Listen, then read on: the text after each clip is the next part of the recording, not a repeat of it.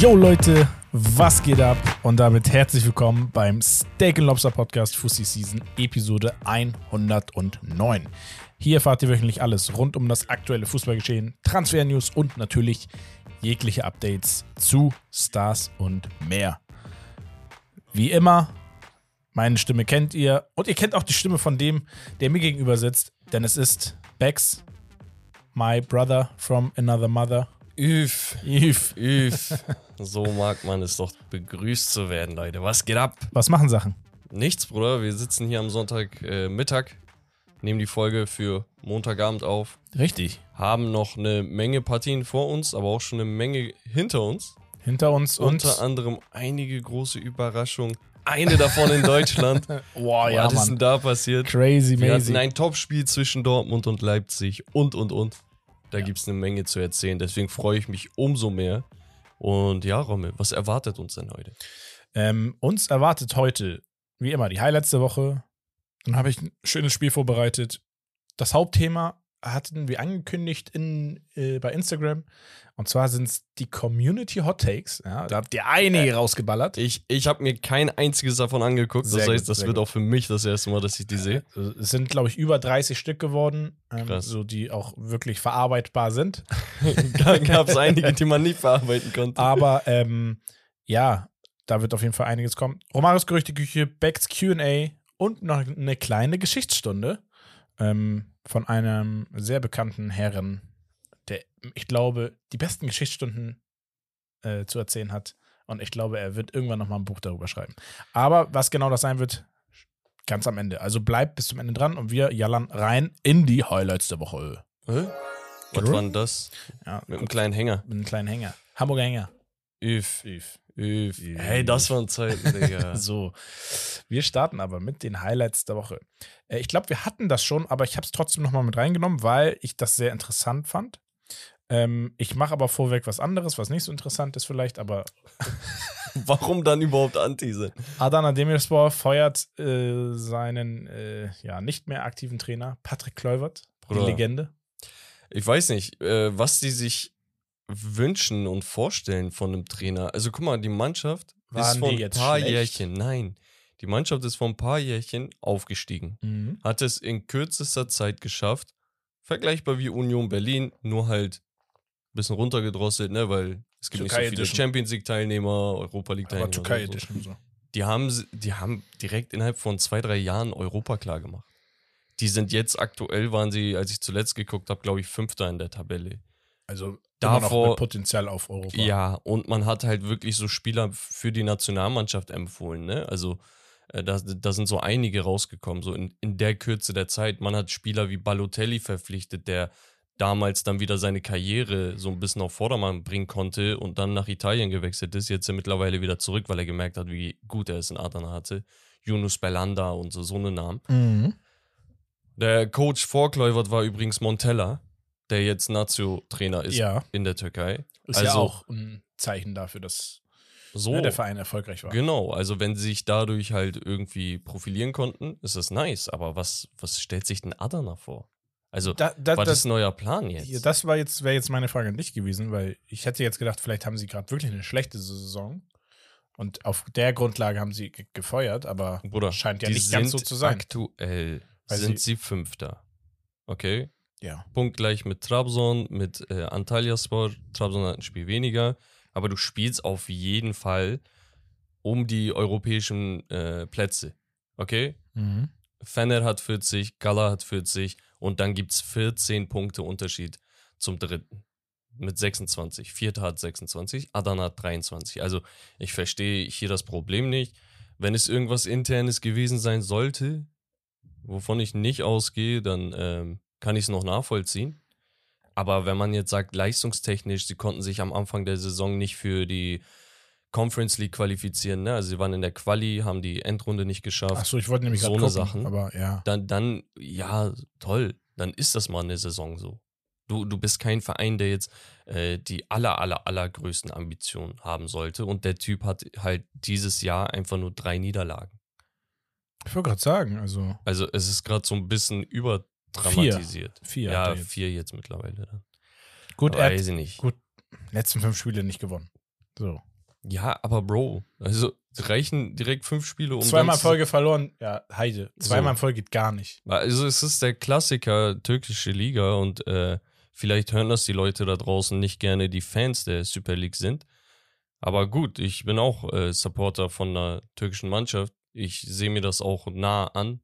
Ja, ich sehe gerade. Deswegen, ne? also mich triggert das schon, dass das Jahr für Jahr so ist. Also kriegst ja nichts geschissen, wenn du das so machst. ich sag mal so, wir werden auf jeden Fall irgendwie im Frühjahr nächstes Jahr uns vielleicht mal die türkische Liga nochmal angucken, weil wir endlich mal wieder das Classic Old äh, Duell haben. Fener gegen Gala. Ja, So, ähm, aber die auch wirklich vorangehen in der Liga, sehe ja. ich gerade, ne? Also es passt vielleicht gerade noch in die Highlights rein. Äh, gestern haben äh, Fener und Besiktas gegeneinander gespielt. Bei Besiktas zu Hause. Und ja, war ein 3 zu 1. Verdientermaßen, muss man sagen, für Fener. Die einen Auswärtssieg äh, errungen haben. Wobei man auch sagen muss, Fener hatte das in Europa, ne, alle Innenverteidiger verletzt, vier Stück an der Zahl. Und dann sind die dagegen Nordirland 6-1 untergegangen. Ähm, und Besiktas geht's nicht besser, was so Verletzungen und sowas anbelangt. Aber das ist dann vielleicht mal ein Thema Yes. für später. Auf jeden Fall. Äh, dann hatten wir Paris Saint-Germain Saint-Germain verkauft 12,5% ihrer Anteile für 531 Millionen Euro. Auch sehr interessant. Das heißt, es ist wieder eine Grundlage geschaffen, damit man Financial Fairplay vielleicht auch wieder umgehen kann. Ja, und vielleicht ein bisschen Geld für Kylian Mbappé. Ja, ach so. You know what I'm saying? Ach so, sie haben ihm verkauft. Nein, nein, nein. Das meine Nein, das war ein bisschen Patte so. Wer weiß, den. wer Vertragswert Wir haben hat man- 12,5% Clubanteile für dich freigeschaufelt, kommt mit rein in deinen Vertrag. Hat Ja, also- jemand 500, einen Wert von 531 Millionen. Also ist schon krank. Ich verstehe aber nicht warum. Also Geld haben sie ja nicht nötig, die äh, Araber. Aber f- weiß ich nicht, vielleicht einfach wirtschaftlich oder auch ein bisschen weiter gedacht. Also es ist ja manchmal auch so ein strategischer Move, wenn man da mehr Parteien drin hat, die involviert sind, äh, denen der Erfolg des Vereins wichtig ist. Ne? Ja. Es kann natürlich auch sein, wir haben ja das Problem bei Manchester gehabt, äh, jetzt so ein paar Anteile ans äh, ähm, Radcliffe abgegeben, Bringt jetzt auch nicht viel. so, aber die Glazers hatten halt zu viel Macht und du hast gesehen, wenn du keinen Abramovic hast, der halt wirklich alles richtig macht für den Erfolg des Vereins, sondern Owner oder eine Owner-Gruppe, die einfach nur wirtschaften will, dann Sieht nicht gut aus. Vielleicht ist das so ein Move. Wer Ja, weiß. schauen wir mal. Ähm, Aber wenn wir schon in Frankreich sind, es gab was äh, von einem Franzosen, Rommel. richtig. Das wäre jetzt auch mein nächster Take gewesen. Und zwar steht Paul Pogba vor dem Karriereende. Ja, Digga, verletzt. wow. Verletzt, ja. Aber auf der anderen Seite, es geht nicht um irgendwie Gesundheit, sondern es geht um das Thema Doping und die damit einhergehende mögliche Strafe, die im Raum steht. Und zwar in Länge von vier, Vier Jahre. Jahre, Leute. Wow. Er soll wow. eventuell vier Jahre lang gesperrt werden. Also das ist, das ist schlimmer. Für mich ist das schlimmer als jeglicher Abstieg äh, sportlicher Hinsicht bei Dele Alli oder Eden Hazard oder sonst was. Ne? Also wow. Paul Pogba konnte ja noch eigentlich Fußball spielen. So Mhm. physisch, wenn er, wenn er fit war, meine ich. Ne? Also Ja. er hat die Skills noch. Er hat die Skills nicht verlernt. Nee. Er war halt immer verletzt. Und jetzt vier Jahre, also du bist raus, du bist ist vorbei. Du Ja, wirst dann dich ist er auch vier Jahre, 36 oder so, Du ne? wirst ihn vier, nee, ich glaube nicht. Ich glaube 34 ist er. Er ist Ja. um die 30, glaube ich. Ja. Ähm, aber du wirst ihn nicht vier Jahre fit halten, äh, um dann irgendwie Dings. Aber vielleicht äh, darf er Vielleicht Oberliga oder so. irgendwo im Amateurbereich anheuern. Delay Sports oder so, macht mal eure. Shit, stell vor.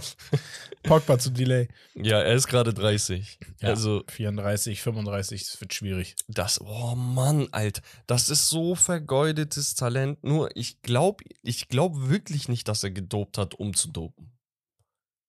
Kann ich mir beim Glaubst besten nicht, Willen so nicht oft wie er vorstellen. verletzt war, dass er gesagt hat, vielleicht damit werde ich vielleicht ein bisschen fitter? Nee, Bruder, Oder er wurde gedribbelt. das ist doch nichts Neues. Er wurde gedribbelt, Digga, irgendwie seine Voodoo-Familie, Digga. Hat Zumal- ja, mit dem Arzt ja, ja, abgeklärt. safe.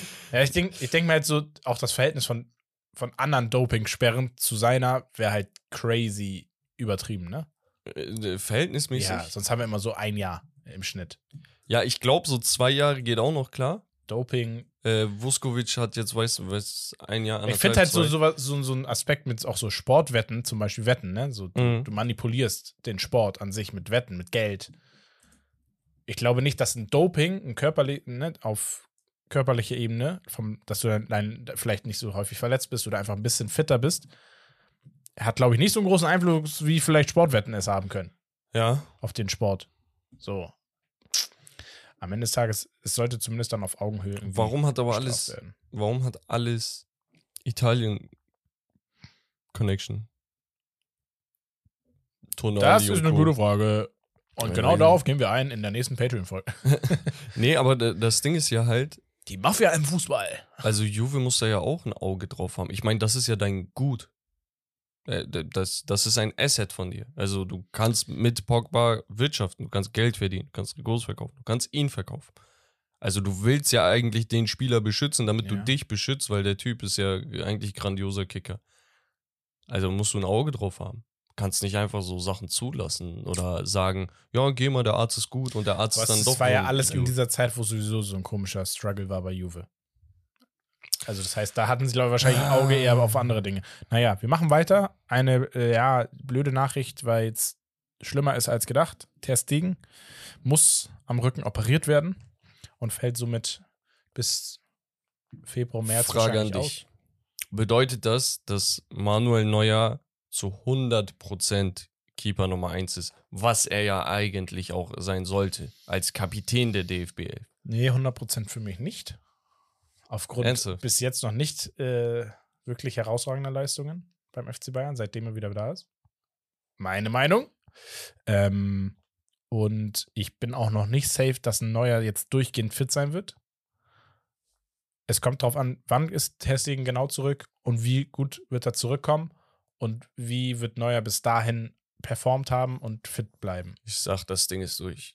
Neu, Neuer, das, das für sag- mich ich sag, bestätigt keine Neuer die 100, 1. Keine 100 weil- für mich. Testegen, müssen wir auch ehrlich sein, so gut wie er bei Barca ist, ist er in der DFB 11 nicht. Das stimmt. Liegt nicht nur an ihm, sondern auch an der verunsicherten DFB-Abwehr, die mal Vierer, mal Dreierkette ist. Ne? Deswegen ist es immer so schwierig. Aber er liefert halt sehr gut immer noch, aber nicht so Top 3 mäßig wie bei Barca. Ja. So, Ich- also ich- letztes Jahr Das beispielsweise. ist bei Neuer halt auch nochmal so ein Punkt. Der Typ in Turnieren ist der nochmal überragend. Ne? Muss man Und, auch und du brauchst, sagen. also Deutschland braucht halt einen Clear-Cut-Captain. So, weil du hast gesehen, diese ganzen Spieler, die die Kapitänsbinde übernommen haben, sind zwar Führungsspieler, aber nicht die Kapitäne schlechthin. Oder, selbst wenn sie es sind, ne, was meiner Meinung nach nicht der Fall ist, werden sie halt medial geisteskrank in die Mangel genommen. Und da sag ich dir, ey, du nimmst den Spielern so viel Druck ab, wenn du einfach sagst, ey, Manuel Neuer ist wieder da, Kapitänsbinde, gib ihm und fertig. Dann, wird, ja dann werden die anderen Spieler gar nicht so hart rangenommen. Ich hätte viel häufiger auch so einen Thomas Müller als Kapitän ins Spiel gebracht. Der ist ja nie. ja, jetzt nicht Team. mehr, aber auch die So. letzten Jahre. So, das ist so ein Typ, wo ich sage, ey, gib den die Binde. Das ist der Typ, der selbst jetzt beim FC Bayern, wir kommen da ja nochmal drauf zu- zu sprechen, der beim FC Bayern nach Niederlagen und nach schweren Spielen, in schweren Situationen von der Bank kommt oder gar nicht spielt und trotzdem derjenige ist, der sich vor die, vor die Kamera stellt oder gestellt wird. Ja, ja. und trotzdem die richtigen Worte findet und trotzdem auch mal sagt, wenn Scheiße läuft. So. Das musst du halt. Ich finde, das ist halt das Problem bei der Nationalelf Kapitänsfrage. Nicht, weil es schlechte Spieler sind, um Gottes Willen überhaupt nicht. Aber die Art der eigenen Kritik und so weiter, die ist halt nicht auf der Ebene, wo man sagt, okay, das, das sehen auch die anderen Jungs und die merken so, okay, ey, wir haben Scheiße gebaut. ja. Gebe ich So. dir recht. Und dann hatten wir ähm, in der letzten Woche ja noch das Topspiel zwischen Aston Villa und Manchester City, was wir ja live kommentiert haben, geführt im Podcast. Ja, Mann. Ähm, wo Und Aston- was Aston Villa wieder gemacht hat dieses Wochenende da. Aston Villa, ja. Und da gab es halt eine Statistik, dass wir gesagt haben, okay, Aston Villa und Kollege Unai Emery Mm. sind auf, auf einer sehr, sehr guten Reise derzeit. Besonders zu, äh, zu Hause, ne? besonders zu Hause, aber auch in den großen Spielen sind sie super unterwegs. Aber wir haben hier eine Statistik vorliegen und zwar die ersten 50 Spiele für einen Trainer in einer Premier League, in seiner Premier League-Saison. Digga. Da gibt es so Statistiken, wie viele Siege aus den ersten 50 Spielen. Und es gab einen gewissen Herrn Guardiola, der diese Liste angeführt hatte, mit 29 Siegen aus 50 Spielen in seinen ersten 50 Premier League-Spielen. Also von den, von den Aktiven, ne? Ja. Und äh, jetzt haben wir hier einen Unai Emery, der bei 31 in den ersten 50 steht. 31er am Start. So, und das ist äh, ja einfach eine crazy, crazy Statistik, die ich einfach hier mal rein. Also das, ist, reinhauen das ist nicht nur so crazy und abgehakt, ne? Das ist geisteskrank. Das ist verrückt gut. Das ist besser als Pep. Pep, der als, bei City, ne? naja, der als mehrfacher Champions League-Sieger nach City, nach Manchester gegangen ist.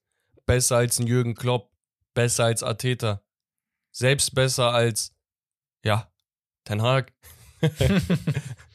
nee, aber Spaß beiseite. Ten Hag ist auch in den ersten 50 Spielen so viel besser, als die Leute das annehmen. Ich hatte letztens eine ähm, Diskussion. Ich habe wirklich diskutiert, weil das hat mich langsam aufgeregt. Shoutout an Berke aus der Community. Der meinte so, Digga, reicht doch mal und so, Ten Hag muss gehen und so eine Sachen. Und ich meinte, ey, bei United, es läuft gerade nicht so super und wir haben dieses Gespräch seit zwei, drei Jahren. Seitdem ihr den Podcast hört. So. Nur das Ding ist, statistisch gesehen ist es nicht so überdramatisch, wie, wie viele annehmen. Ja. Die ersten 50 Spiele von ihm sind die erfolgreichsten, die wir seit Sir Alex haben.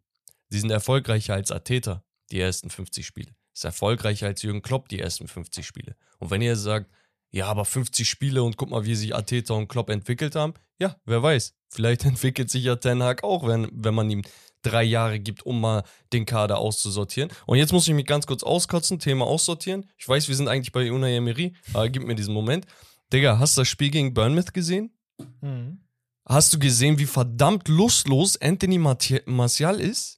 Willst du mich eigentlich verarschen? Warum spielt er überhaupt? Äh, keine Wir haben Ahnung, weil schon vor ein, zwei Bro. Wochen aneinander geraten. un- unabhängig von allem, der Typ ist absolut Schrott, was er gerade spielt. Oh mein Gott, das ist kein Stürmer. Er macht keinen einzigen Lauf in die Spitze. Garnacho und Anthony versuchen die ganze Zeit Spieler zu ziehen. Der Typ ch- chillt. Ich schwöre, er chillt. Am 16er Rand. Du willst Doppelpässe spielen, du siehst, wir kontern gerade aus. Mas, ähm, Anthony macht so Hackenpass auf Martial. Du hörst so die Fans. Wow, was macht Martial? Der Ball kullert. Fünf Meter, kommt nicht an. Die ganze Zeit, er geht auf den Flügel. Ich denke mir, Junge, du bist Stürmer. Was sollen die Flügelspieler machen, wenn sie nicht reinspielen können, weil der 16er nicht besetzt ist? Also, erwartest du jedes Spiel, dass McTominay einen Hattrick macht oder was? Also wirklich, ein Trainer braucht einfach drei Jahre Minimum, wenn du wirklich langfristig was planst, eine Veränderung in einem Verein, ne? Außer du bist gerade Barca, Real Madrid und du weißt eigentlich, du kannst jedes Jahr Meister werden. Da sind wir meilenweit davon entfernt. Das hat auch nichts mit Ambition zu tun. Man muss auch realitätsnah sein. Wir haben nicht die, die, die Kaderstruktur einfach. Dafür ist aber um die Premier. League auch viel zu breit. So, in- äh, siehst du in Aston Villa Qualität. beispielsweise, um, das, um zurück zum Thema zu kommen, innerhalb von zwei Jahren, zack, auf einmal sind sie besser aufgestellt als du. Und das ist dann die nackte Realität. Du kannst sagen, ja, aber ihr habt so eine Spieler und United ist so ein großer Verein, so eine Fans. Ja, aber was ist gerade davon übrig? Die Historie ist übrig. Mhm. Und sonst hast du einen Top-4-Verein, höchstens. Ne? Champions League. Historie steigt auch ab. Ja, nee, al- also Abstieg äh, Nein, ist jetzt. Wir hatten dann noch, ähm, Ah, apropos Abstieg. Jetzt weiß ich, was ich sagen wollte. Ich meinte doch, da ist noch irgendwas. In Brasilien, ja, zum ersten Mal in der 111-jährigen Historie vom FC Santos, ist der Verein abgestiegen. da gab es so ein paar Fans, die fanden es nicht so super. Die Fans haben Club Prisi aufgesucht, wollten das Hey. Stadion lahmlegen. Ähm, ich glaube, Coritiba ist auch abgestiegen. Das ist äh, der Verein von. Cori- Corinthians oder ja. Nein, nein, nein, nicht- Nee. Coritiba. Coritiba? Das ist das grüne Wappen. Das ist der Verein, wo Alex de Sosa, Dida, Adriano und Co. rausgekommen sind. Ah, okay. Äh, ja, auch sehr, sehr traurig. äh, Aber Santos halt erstmals abgestiegen, wo du dir denkst, Bro, warte mal, wa- was? So, wie ist das passiert? So, in, in, in, welcher, in welcher Zeitspanne sind die so abgekackt? So Mhm. Lyon und Ajax mäßig. Ajax übrigens, damit das auch nochmal wieder.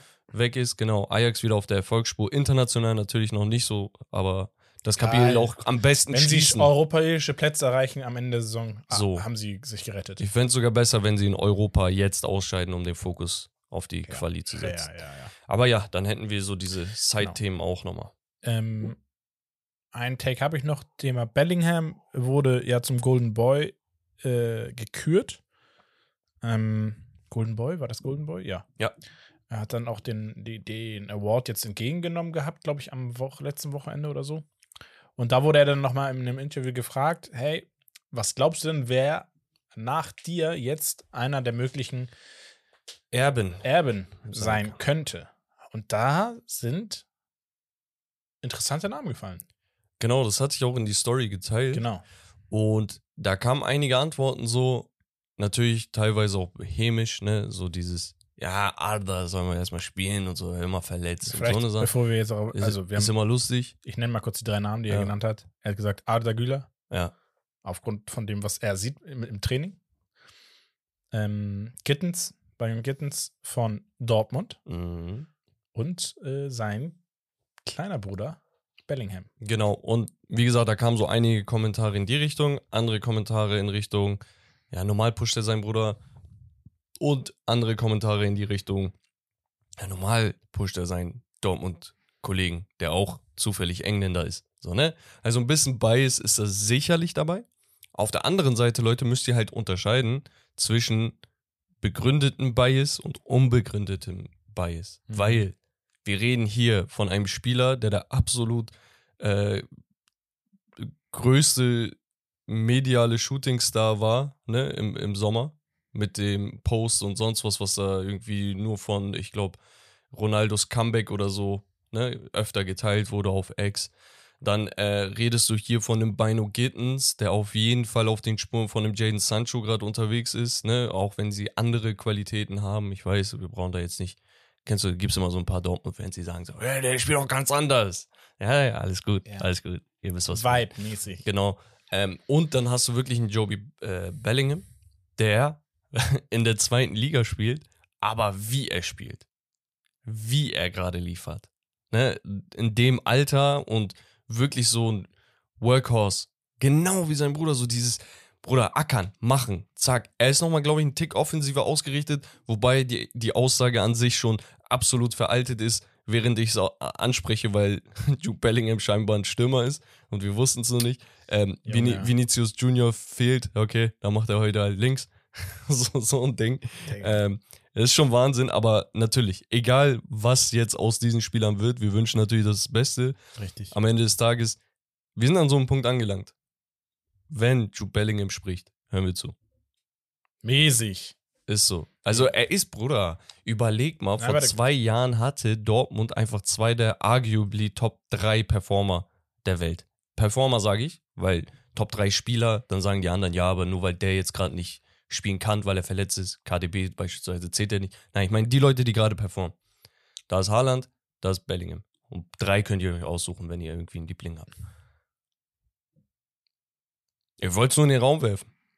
Ja, na, also, Dortmund, Digga. wir, wir müssen den Take machen, dass Bellingham derzeit der beste Fußballer der Welt ist. Wenn, kann, Digga, Nein, das, Digga, da gibt es für mich Kannst auch gar keine Na, Diskussionsebene. kannst du machen. Also mehr. Haaland la- liefert nicht so. Es, Ein Mbappé liefert nicht so. Keiner. Es gibt derzeit keinen anderen Spieler, der so abliefert wie ein Bellingham. In dem Alter, auf der Position, in dem Maße an Toren, in dem Maße, was er auslöst für diese Mannschaft, äh, welche Verantwortung er trägt und der er mehr als gewachsen ist, absolut der beste Spieler derzeit der Welt. Also, Also er ist für mich jetzt, sorry, wir hatten gerade Ballon d'Or-Wahl, aber wenn wir jetzt den Zeitpunkt und danach geht es ja weiter, uns das anschauen, ist er Top 3 Runner hundertprozentig. Ja, Frontrunner könnte er sein. Äh, die, die Frage ist halt nur, was macht er mit der englischen Nationalmannschaft bei der EM? Wie, inwiefern liefert er? Wenn er da Ich- liefert, ich bin ist ehrlich, Schicht für mich ist England auch schon die letzten Jahre, ähm, wenn sie es ich glaube, das sind diese Faktoren. Ein Harry Kane-Wechsel zu Bayern könnte ihnen noch mal ein bisschen was Neues geben, was entscheidend sein kann. Ein Bellingham jetzt in seiner Entwicklung könnte England noch mal was Wichtiges geben. Ich glaube halt, Foden auch noch mal anders sich entwickelt. ich glaube halt gerade ist dieses, dieses Gefüge in England optimal dafür, Declan dass Rice, du, ja, überleg mal, das wir haben, das. ich glaube, England hat mit die besten und die größten Transfers von den Spielern gehabt. Also ein Kane zu Bayern, ein Rice zu Arsenal, ein Bellingham zu Real Madrid. Also wir reden hier über Spieler, die in die Top, Top, Top-Mannschaften gewechselt sind und dort performen auf höchstem Niveau. Ja. Und das wird ein Faktor sein für die Nationalmannschaft, weil du hast nicht nur noch Spieler aus England, sondern du hast mittlerweile auch Spieler, die außerhalb europäisch spielen und einfach andere Spielstile besser spielen können, selber, aber auch erkennen können. Ähm, und das wird der englischen Nationalmannschaft sehr gut tun, weil ich glaube, daran hat es unter anderem auch immer ein bisschen gehapert, dass sie immer nur eine Premier League, England Premier League äh, 11 hatten, die auf Premier League Football, Fußball eingeschränkt war. So. Ja. Und einem äh, Harry Kane wird es vielleicht auch gut tun, dass er sagt, oh, ich habe nur 34 Spieltage diese Saison. Ich bin nicht mehr im DFB-Pokal. Pokal aus. Hm. So, Ja, also andere Belastung. ich, ich habe sowieso übertrieben Bock, auf die EM einzugehen, so wenn es so ein bisschen heißer Ja, wird, dass wir safe.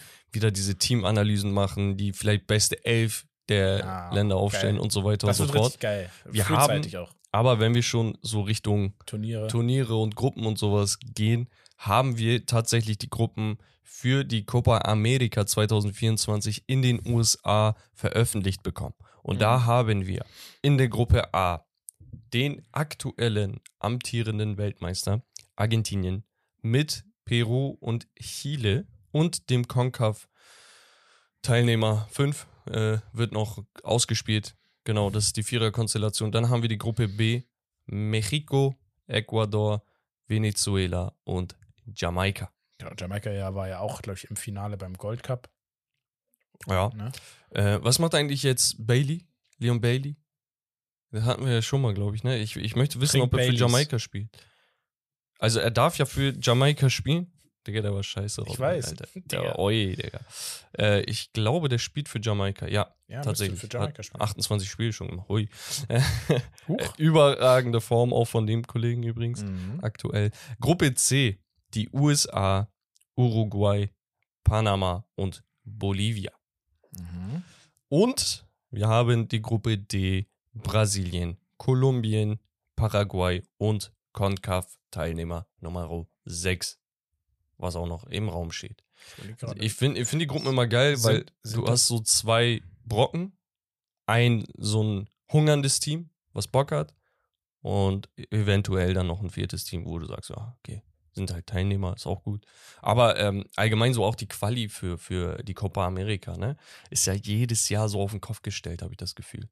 Also da hast du so, weiß nicht, immer Überraschung. Du, da, du hast da Brasilien, Argentinien, USA hat sich da auch so langsam aber sicher nach oben katapultiert. Uruguay, Uruguay. auf jeden Fall. ja, Mexiko. Aber du, du hast auch so Kolumbien, du hast aber auch so Spiele, wo auf einmal Peru den und den weghaut. So, weißt Peru du? ist für mich sowieso immer so underrated.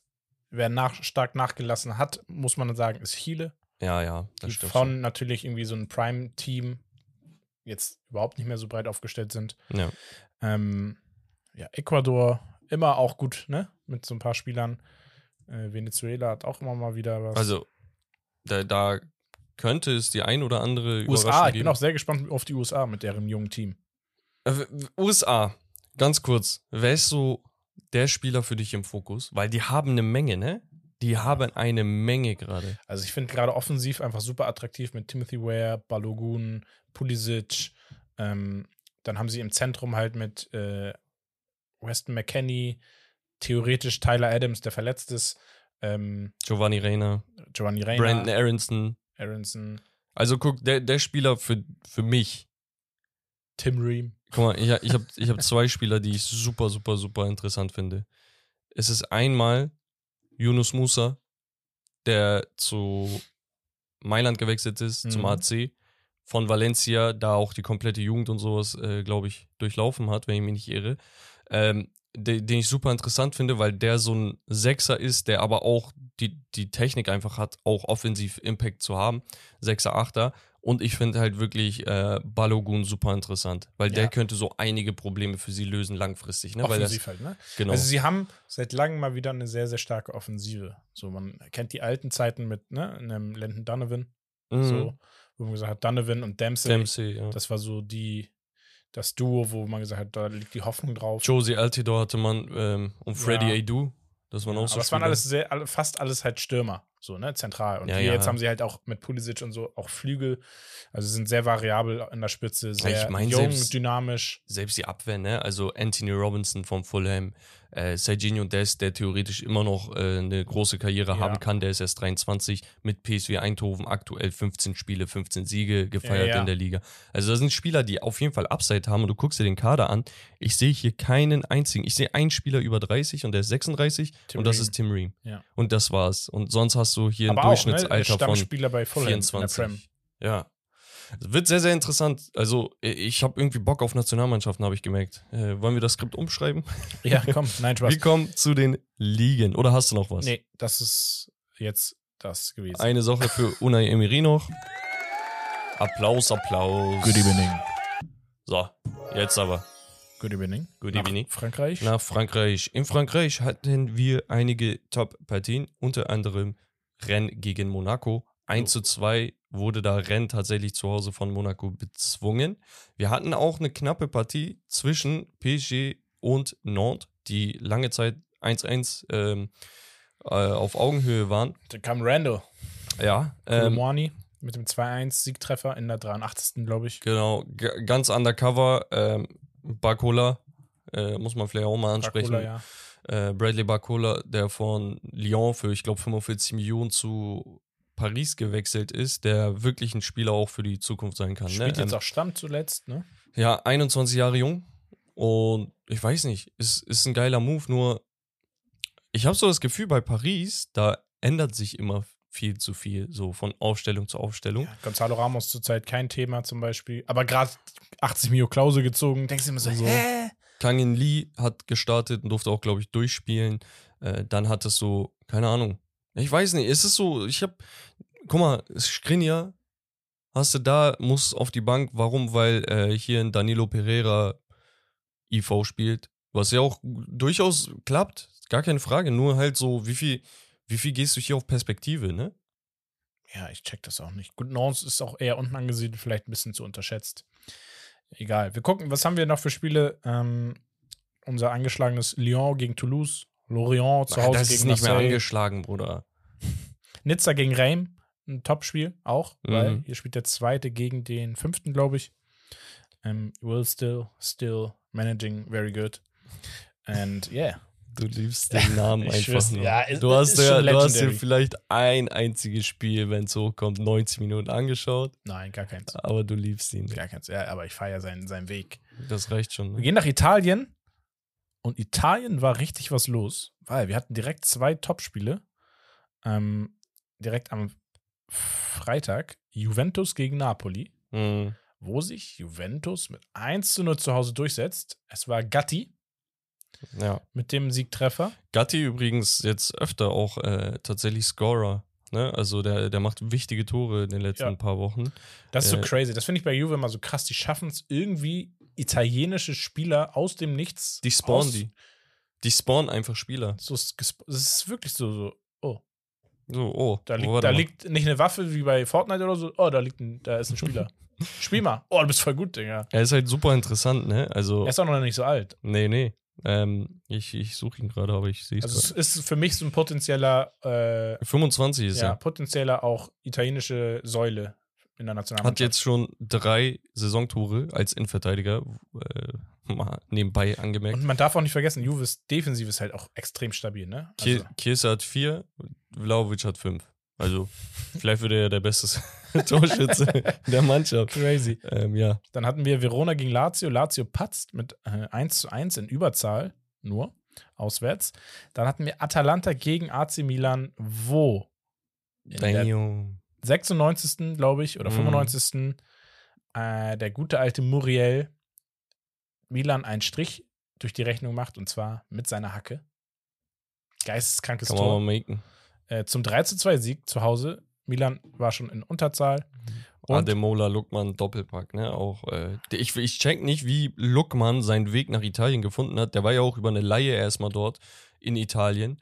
Ähm, hat einfach wirklich gut geklappt und ich, ich fühle, dass das ein Engländer in Italien halt kickt. Also so Chris Smalling und so waren ja wieder so die ersten seit geraumer Zeit, die wirklich Fuß fassen konnten. Ne? So viel gibt's ja nicht. Und danach halt ein ähm, Tomori, Lukman, weiterer Spieler. Das sind alles Spieler, die potenziell was für die Nationalmannschaft auch wären. Ich finde, Smalling müsste sowieso. Tomori würde ich langfristig auf jeden Fall auch jetzt schon äh, planen.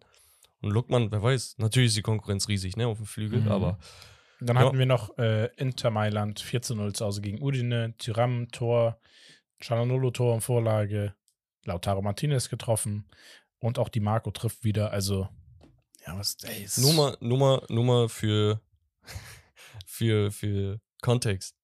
In Italien, Top 5 Torjäger sind auf Platz 5 Markus Thuram mit 6, Hakan mit 7, Berardi mit 7, Giroud mit 8 und Lautaro mit 14.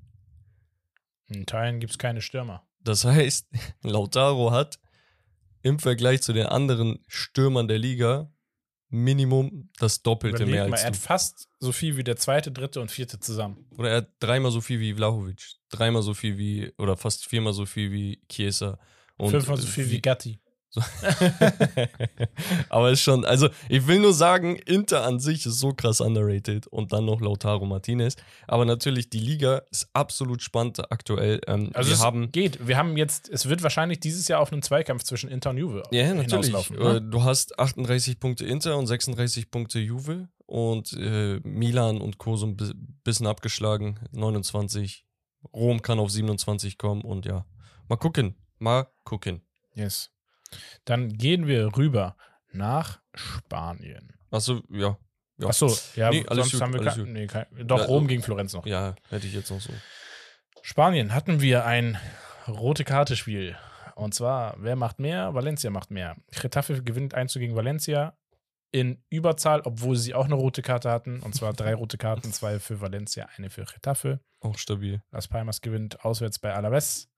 Real Madrid stolpert bei Betis Sevilla zu Hause mit 1 zu 1. Aber auch da ist er da. Und zwar herausragendes, rausgespieltes Tor. Technisch brillant. Bellingham mit dem 1 zu 1. Hat am Ende dann aber nicht gereicht, Digga, man wartet eigentlich nur so darauf. dass er zwei Spiele in Folge nicht trifft. So. Oder Also, kein Assist. ich oder kann so. mir, guck mal, ich kann mir wirklich super, super, super gut vorstellen, obwohl er so sympathisch ist für jeden, dass Leute wirklich langsam anfangen, ihn zu hassen, weil er so gut ist. Check, we, weißt du, was ich meine? So, weiß, du kannst, guck mal, du kannst ihm irgendwann nichts mehr wegnehmen. Er ist jung, er ist talentiert, er bringt die Leistung, er ist gut aussehend, er ist beliebt, er ist ein Sein- Superstar. Es, das Ding Weißt ist, du? am Ende der ausschlaggebende Faktor ist, wird sein Jubel sein, auf Dauer. Ja, ja, Das wird der Punkt wo wir sagen, Junge, Bro, ich sag auch, guck mal, das ist ein Hot Take. Den hatte Colin Coward immer in Bezug auf NFL Quarterbacks ge gebracht. Er meinte, Fans fangen erst an, einen Quarterback zu lieben und gleichzeitig auch erst dann an, jemanden zu hassen, wenn er gut aussehend ist. Und ich sag dir, ich, ich sag's dir Franck ehrlich. Ribéry hat niemand gehasst. So, wer hat einen Ribéry gehasst, Bruder? Jetzt Butter bei die Fische. Wer, niemand. So, ein Spieler, der wirklich, no front, ne? Nein, egal, wir gehen da nicht rein. Aber Bellingham hatte halt einfach zu viele Sachen, die für ihn sprechen. Ja. Weißt du, wo, wo du dann anfängst, so äh, hier und da, immer wenn er so eine Kleinigkeit da mal verkackt, dass du da, weißt du, Mhm. du, du willst das catchen. Und er gibt dir gerade aber gar keinen Anlass dazu, weil er einfach Woche für Woche liefert. Und das ist schon wirklich, also es nimmt Züge an, wo du sagst, Bruder, das ist nicht normal, dass ein 20-jähriger Box-to-Box-Mittelfeldspieler die Liga mit zwölf Saisontoren anführt, bei einer Mannschaft, die, die jedes dieser Tore unbedingt braucht. Mhm. Das ist crazy. Also am Ende hat er vielleicht wirklich 25 Buden auf dem Kasten, weil 16 Spiele, 12 Tore, das sind Top-Stürmerzahlen. Absolut. Also wenn du das hochrechnest, hat er am Ende, also das wären so Stürmerzahlen von 38 Spiele, äh, keine Ahnung, 28 Tore und dazu kommen noch so 10, 12 Vorlagen, hat er 40 Scorer. Aber das ist ein verdammter Mittelfeldspieler, Leute. Das ist wirklich Wahnsinn. Und ich denke mir manchmal wirklich, also ich steigere mich ein bisschen in Bellingham rein, aber ich finde es so faszinierend, weil ich das seit 20 Jahren, 25 Jahren, seitdem ich, okay, 25 ein bisschen übertrieben, seit 20, 23 Jahren, seitdem ich wirklich Fußball gucke, so als Kind schon, ich finde es so faszinierend, weil sowas siehst du wirklich alle, alle 10, 20, 30 Jahre einmal, ne? dass also- ein Spieler so viel Impact-Momente hat. In Spanien, wie gesagt, 14 Spiele, 12 Tore, 2 Vorlagen. 14 Scorer in 14 Spielen. Digga. Assalamualaikum. Ja, bitteschön, Dankeschön. So. Es ist geistkrank. Es ist wirklich krank. Wir hatten noch äh, Villarreal gegen Sociedad 0 zu 3. Sehr, sehr stark. Kubo, auch wieder so ein Spieler, er zieht durch. Digga, es war. Tor und Vorlage. Er ist so gut. Ähm, und Mallorca gewinnt gegen Sevilla mit 1 zu 0. Haben wir da noch ein paar Spielchen? Ja, wir haben ein Topspiel. Heute Abend. Jo. Alter. Barcelona gegen Girona. Und Girona kann sich mit einem Sieg die Tabellenspitze zurückholen. Oder Barca kann rankommen wieder. Was ist dein Tipp? Ähm, wir spielen in Barcelona, aber ich glaube, Barca wird nicht über ein Unentschieden hinauskommen. Also ich glaube sogar, dass Girona das machen kann. Ich bin, Weil die bis zum Ende ziehen die durch, ne? ich bin gerade so recency-biased wegen dem Spiel gegen Donetsk, was wir live gesehen haben. ja, verstehe ich. Also, das hat, ich schwör's dir, mein Ticket war nur gut.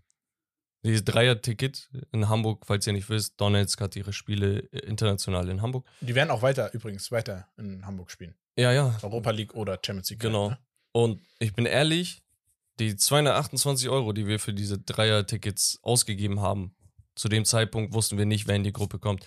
Die waren es nur wert, weil wir gesagt haben, okay, Porto schon geil, ne? Bin ich Mhm. gespannt. Antwerpen, äh, aber Barca, Bruder. Und dann kommen sie hier an, als hättest du wirklich dem HSV zugesehen, Digga.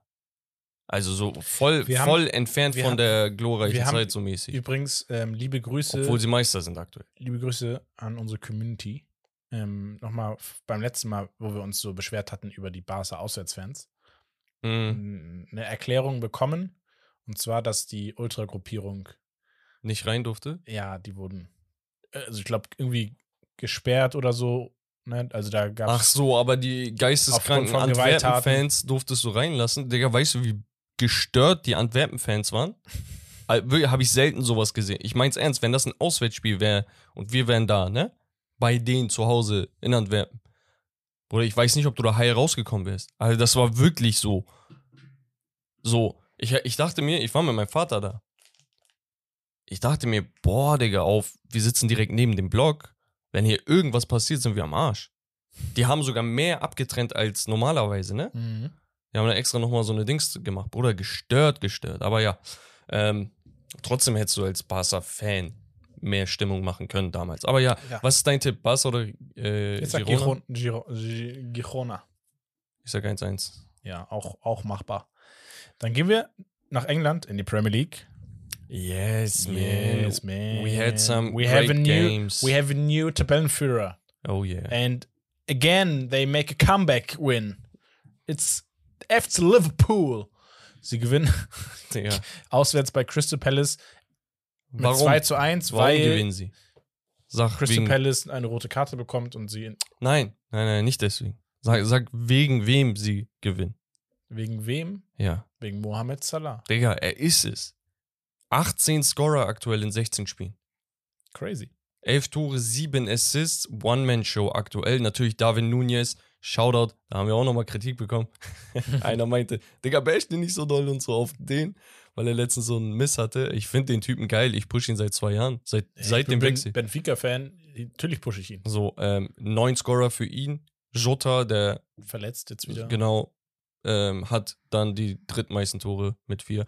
Ähm, guck mal, das, was Liverpool gerade macht, ist für mich extrem überzeugend und man redet viel zu wenig darüber. Worüber redet man in England? Man redet über Newcastle und die ganzen Verletzungen. Man redet über Manchester United, ihr seid so absolut ass. Man redet über Tottenham, boah, eigentlich waren die voll geil, aber Verletzung Madison und so. Chelsea. Man redet über Chelsea wegen Patte und schlecht. Ähm, man redet über City. Warum? Diesen Triple-Sieger kommt, ein Guardiola wird gefragt, Triple wiederholen, warum nicht? Und so, hey, ihr seid mit 30 Punkten schon ein bisschen abgeschlagen. Ihr habt ein Spiel weniger, ich weiß. Aber wer weiß. Ähm, läuft auch nicht so gut. Man redet über Aston Villa, wie geil das ist. Und man redet darüber, dass es Arsenals Jahr ist, Meister zu werden. Und der verdammte Tabellenführer ist trotzdem FC Liverpool und kein Schwein redet darüber. Warum? Weil Jürgen Klopp nicht mal so eine ähm, verrückte Schlagzeile oder so raushaut oder sich nicht wieder über irgendwas aufregt. Ja, weil es aber auch wirklich, es ist Arbeit, ne, die Ja. dahinter steckt. Und das ist das, was ich meine. Wochen Also, jetzt, ne? Sie kommen zurück, sie schaffen Spiele noch zu drehen, sie arbeiten einfach als Team, sie fokussieren sich Nichts drumherum, nichts von Meisterschaft, Rede, bla, bla, bla. Genau, das ist mein Punkt. Warum musst du polarisierend dafür sein, ähm, um irgendwie auf dem Schirm zu sein? Aber ich sag ehrlich, ist besser so. Mhm. Weil, ähm, natürlich, du hast auch mit Verletzungen zu kämpfen gehabt und so weiter und so fort. Ich glaube, jetzt äh, fehlt äh, wieder in der Innenverteidigung irgendwer. Ähm, Matip, Kreuzbandriss, Matip, Kreuzbandriss. ist, ist äh, komplett vorbei, Digga. Leider ein bisschen traurig. Aber hier, Linksverteidiger ist Simakas. Er liefert. Weißt du? Trend seit zwei, drei Spieltagen. Geisteskrank. So, und äh, Flügel ist immer jemand anderes. Gravenberg, der super spielt. Endo durfte starten, 90 Minuten, äh, nee, nicht 90 Minuten, aber durfte starten. Äh, Harvey Elliott kam rein, hat ein Tor gemacht. Also, nominell, Sie sind einfach wieder breiter. Er hat wieder ein bisschen mehr Rotation, auch qualitativ. aber, aber nominell sind das nicht die krankesten Namen. Das ist das, was ich sage. Guck mal, du hast Joe Gomez, Konate, Conor Bradley, James McConnell, Curtis Jones, Harvey Elliott, Ben Doak und Krudi Krakpo äh, von der Bank.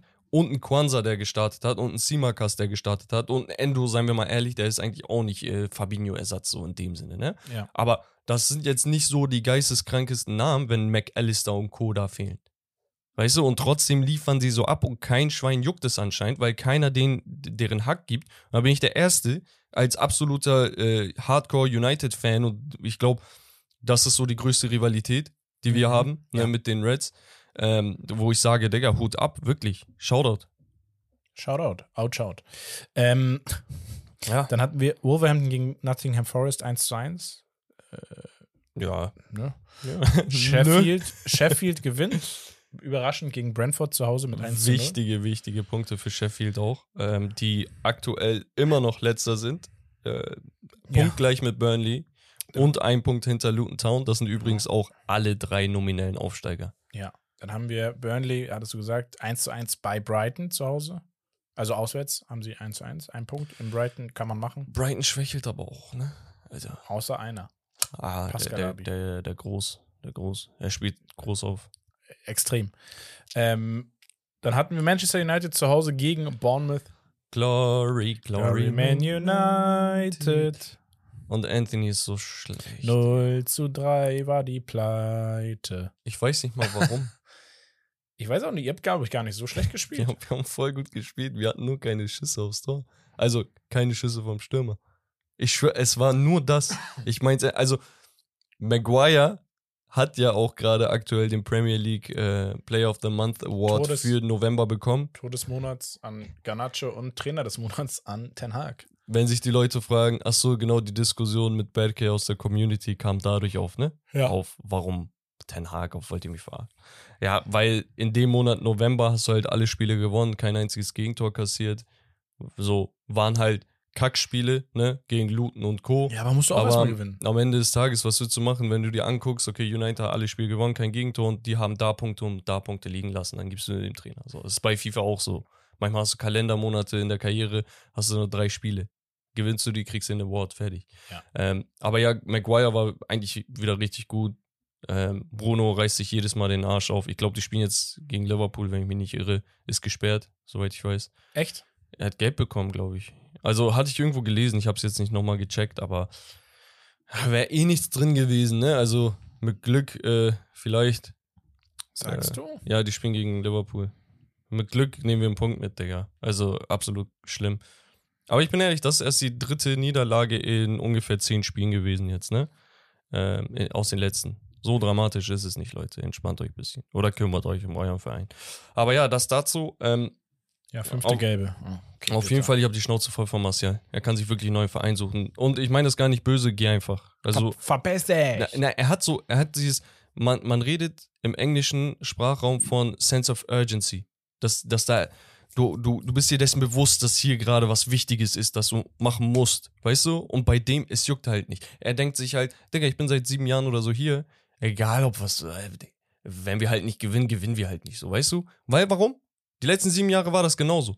Du hattest nicht diesen, diesen Feuer unterm Hintern, dass du gewinnen musstest bei United, weil was komplett hinter den Ambitionen der, der eigentlichen United-Supporter ist, ne? Aber der ist halt dran gewöhnt, einfach scheiße zu ich, sein. ich check halt nicht, warum er dann mit ihm startet und nämlich mit Heulund, den er dann in der 56. bringt. Verstehe nicht, weil Heulund in der Prem nicht trifft. Dabei hat er fünf oder sechs Saisontore in der Champions League. Also Knoten wird auch irgendwann bei ihm platzen. Ne? Selbst, du hättest dann, dann selbst ja noch einen Rashford aufstellen können. im ja. Rashford auch absolut Gurke heute dieses Jahr, Digga. Also, Ja. aber trotzdem, ich würde auf jeden Fall Rashford starten vor Martial. Aber Ja, da, ja. Die, die Lektion hat er halt auch jetzt, glaube ich, gelernt. Und dann hatten wir noch ein Topspiel, ähm, nachdem Aston Villa nicht äh, nur City schlägt, schlagen sie auch Arsenal mit 1 zu 0. Ähm, wirklich auch richtig überzeugender Sieg. Ein Arbeitssieg, den du am Ende dann verteidigen musstest, aber durchaus solide zu Ende gebracht. Ich finde es heftig, dass sie auch kein Gegentor kassiert haben. Also, die sind auf so einem guten Lauf und es ist fast schon beängstigend. Warum? Weil sie die zweitbeste Offensive haben mit 35 Toren. Die beste teilen sich nämlich Liverpool und City mit 36. Sie haben 20 Gegentore, was in die Top 5 fällt, ähm, sind mit einer Torbilanz von 15 plus auf dem geteilten vierten Platz mit äh, Newcastle, die ja ein 8-9-0 hatten. Also das ist auch ein bisschen, ne? Ähm, Mhm. verfälscht in Anführungsstrichen, ihr wisst, was ich meine. Also Aston Villa ist durch und durch konstant und wirklich auch auf der Höhe, sich mit diesen Vereinen zu messen. Ähnlich wie es Newcastle letztes Jahr war. Und da muss man die auch wirklich einfach mal Shoutout. Wer sind da große Namen? Große Namen sind auf jeden Fall Ollie Watkins mit 8 Toren, 8 Vorlagen. Wir haben eben über Mohamed Salahs 18 Scorer geredet, der Kollege ist bei 16. Stürmer für England, sehr, sehr underrated aktuell. 27 Jahre, 55 Millionen Marktwert. Er ist seit ein paar Jahren immer up and down gewesen. Ich glaube, dieses Jahr ist das das Jahr, was ihm wirklich auch zugute kommt. Was kommt ihm zugute? Ein absolut dominanter Liam Bailey. Ein ähm, überragender Musa Diaby, der aktuell, glaube ich, fehlt. Ähm, wenn ich mich nicht irre. Ähm, McGinn, der Kapi, der auch das Siegtor. Diaby Äh, angeschlagen. genau. Ist immer nur von der Bank erstmal. Ja, ähm, McGinn, der, das, äh, der den Siegtreffer erzielt hat. Douglas Lewis, der, wow, wie gut er ja. ist. Ähm, also die Mannschaft ist offensiv sehr, sehr gut. Und dann fragst du dich, okay, was ist natürlich mit der Defense? Da hat ein Konser, der gelernter Innenverteidiger ist, auf der Rechtsverteidigerposition überragenden Job gemacht. Äh, Diego Carlos und äh, Torres im Zentrum. Und- Torres, sehr guter Transfer gewesen. ja, und äh, Luca Digné, wie immer, ein sehr, sehr konstanter, Ja. beständiger Spieler. Wir hatten dann, oder wir haben jetzt heute noch äh, Luton gegen Man City. Ich sag's ehrlich, Luton, da kommt Schon der Favorit, Aggress- ne? Aggression auf jeden Fall auf euch zu. nach der Niederlage letzte Woche. Ist, Fu- Fulham, West Ham, ja. Everton, Chelsea und Topspiel Tottenham gegen Newcastle wird auch sehr interessant. Everton übrigens, nachdem sie 10 Punkte abgezogen bekommen haben, Wieder raus aus der Ja. Abstiegskonstellation. haben, glaube ich, jetzt äh, 10 Punkte, wären mit 20 eigentlich vor Chelsea auf dem 10. Platz.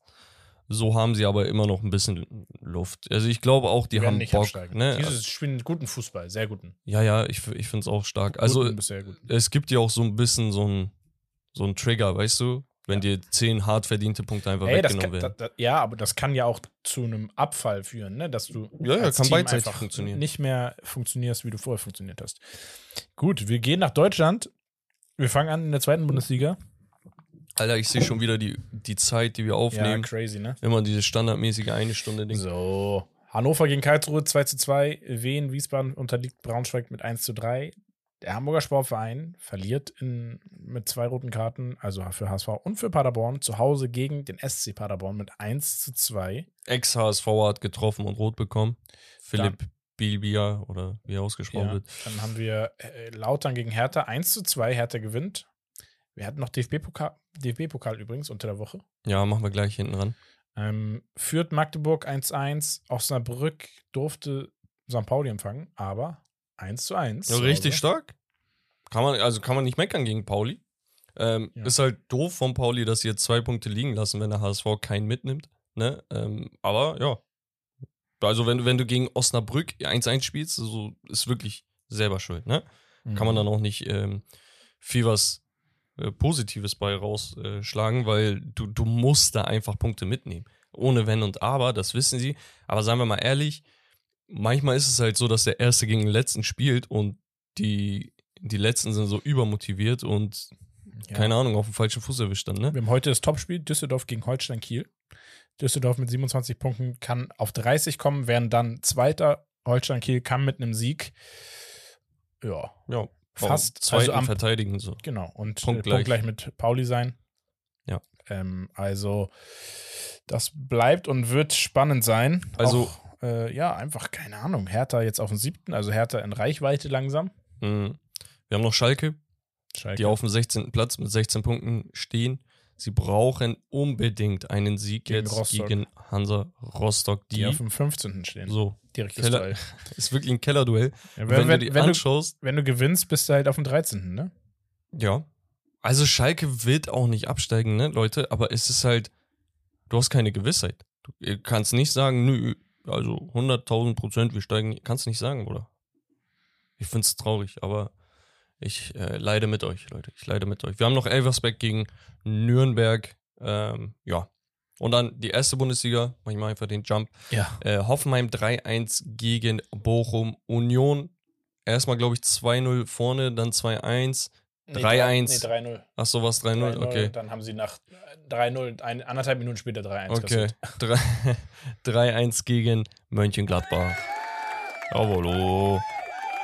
Dann haben wir Wolfsburg unterliegt in äh, gegen Freiburg 0-1 zu Hause. Bremen 2-0 gegen Augsburg. Mhm. Heidenheim in einem um, umkämpften Spiel gegen Darmstadt. Achso, das war das Spiel, glaube ich, wo Darmstadt vorne lag Ja, und ja, dann 2-1 ja, nee. und dann 3-2. Ja. Genau.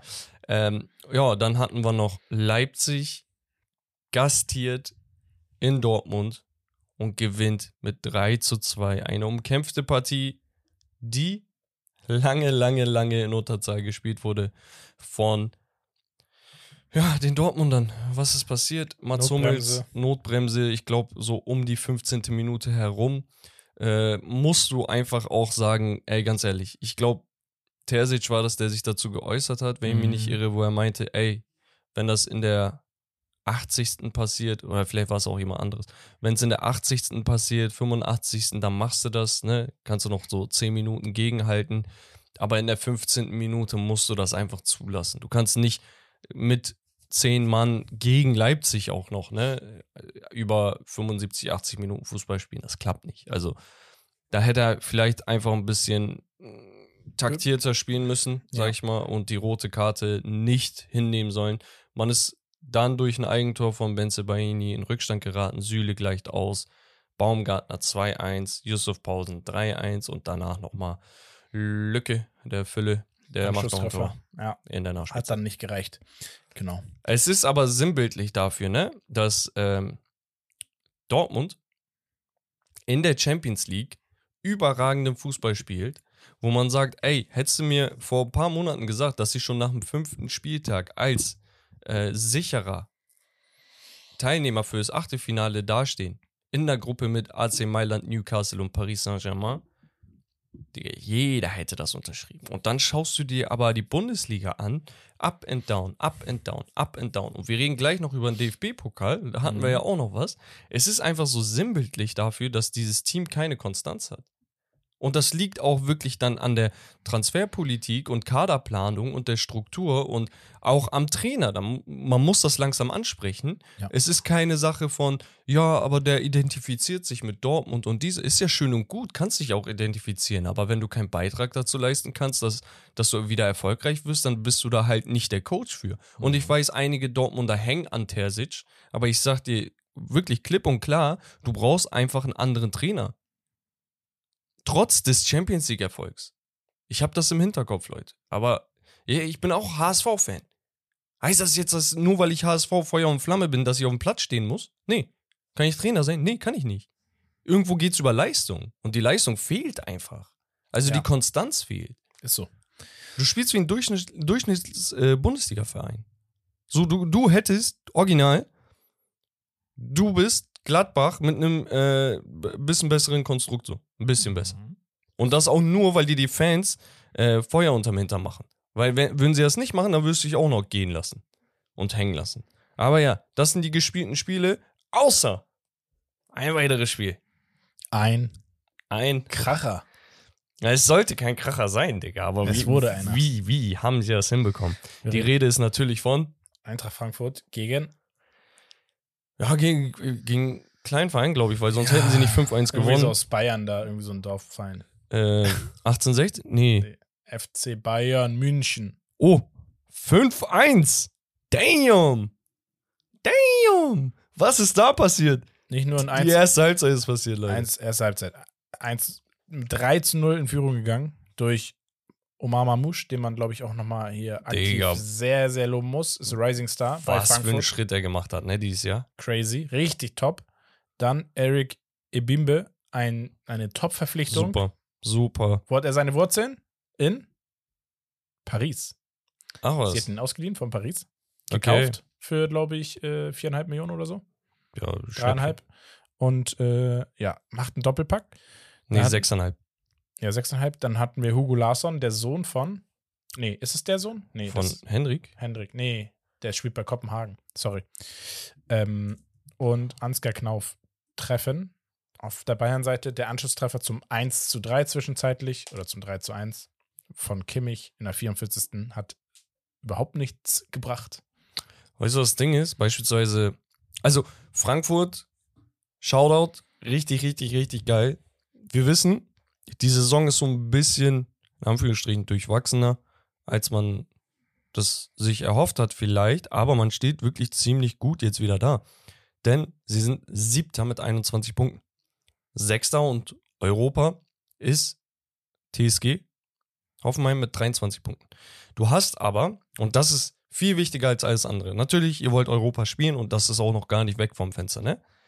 Aber der Punkt ist einfach, ihr habt wieder diese Vibes wie vor drei, vier Jahren, wo du sagst, du hast Eier in der Hose, wenn du Transfers machst.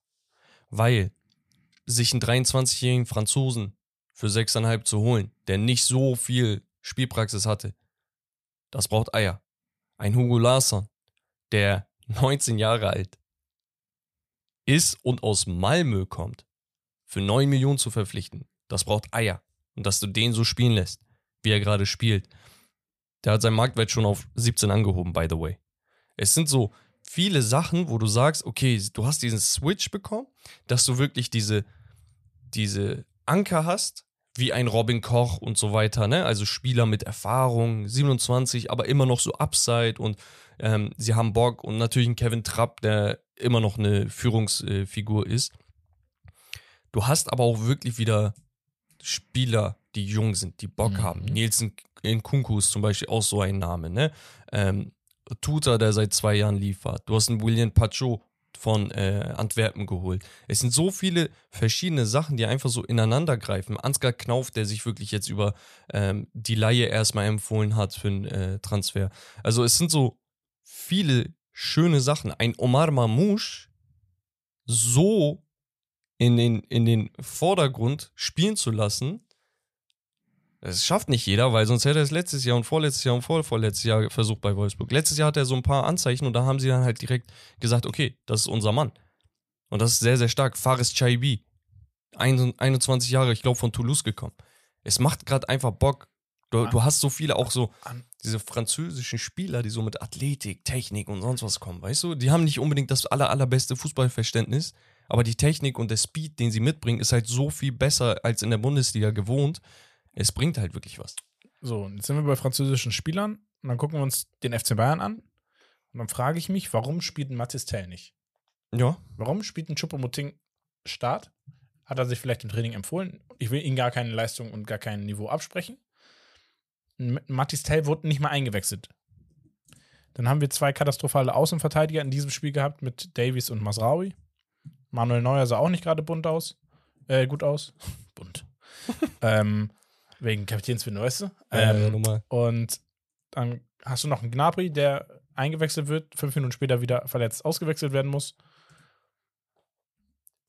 Und dann muss sich ein Thomas Müller dahin stellen am Ende des Spiels und halt sagen, so ja, lag wahrscheinlich daran, dass wir zu wenig Spielpraxis hatten. Wir waren nicht auf dem Niveau, weil letztes, letztes Wochenende ausgefallen gegen Union, Mhm. konnten nicht wirklich viel trainieren, sind so ein bisschen aus dem Tritt gekommen. Das war die Quittung dafür. Ähm, und ja, am Ende des Tages, was sagt uns das über den FC Bayern, über einen Thomas Tuchel? Ich weiß nicht. Ich kann das nicht einschätzen. Ich finde das super schwer. Also guck, ich bin immer ein Fan davon zu sagen, chillt bisschen. Ne, nicht immer so dramatisch sein. Weißt du? Ja. Dramatisch kannst du sein, wenn du Abstiegskampf bist oder wenn du wirklich den Anschluss verlierst. Bayern ist jetzt drei Punkte hinter Leverkusen. Sie werden nochmal gegeneinander spielen. Es sind so Sechs-Punkte-Spiele dann, ne? Also, Leverkusen spielt jetzt aber nochmal, ne? ähm, ja, ja. Ähm, der Punkt ist nur der, es ist gerade erst die, was, 14. Spielwoche. 15, ja. Nee, 14. Spieltag. So.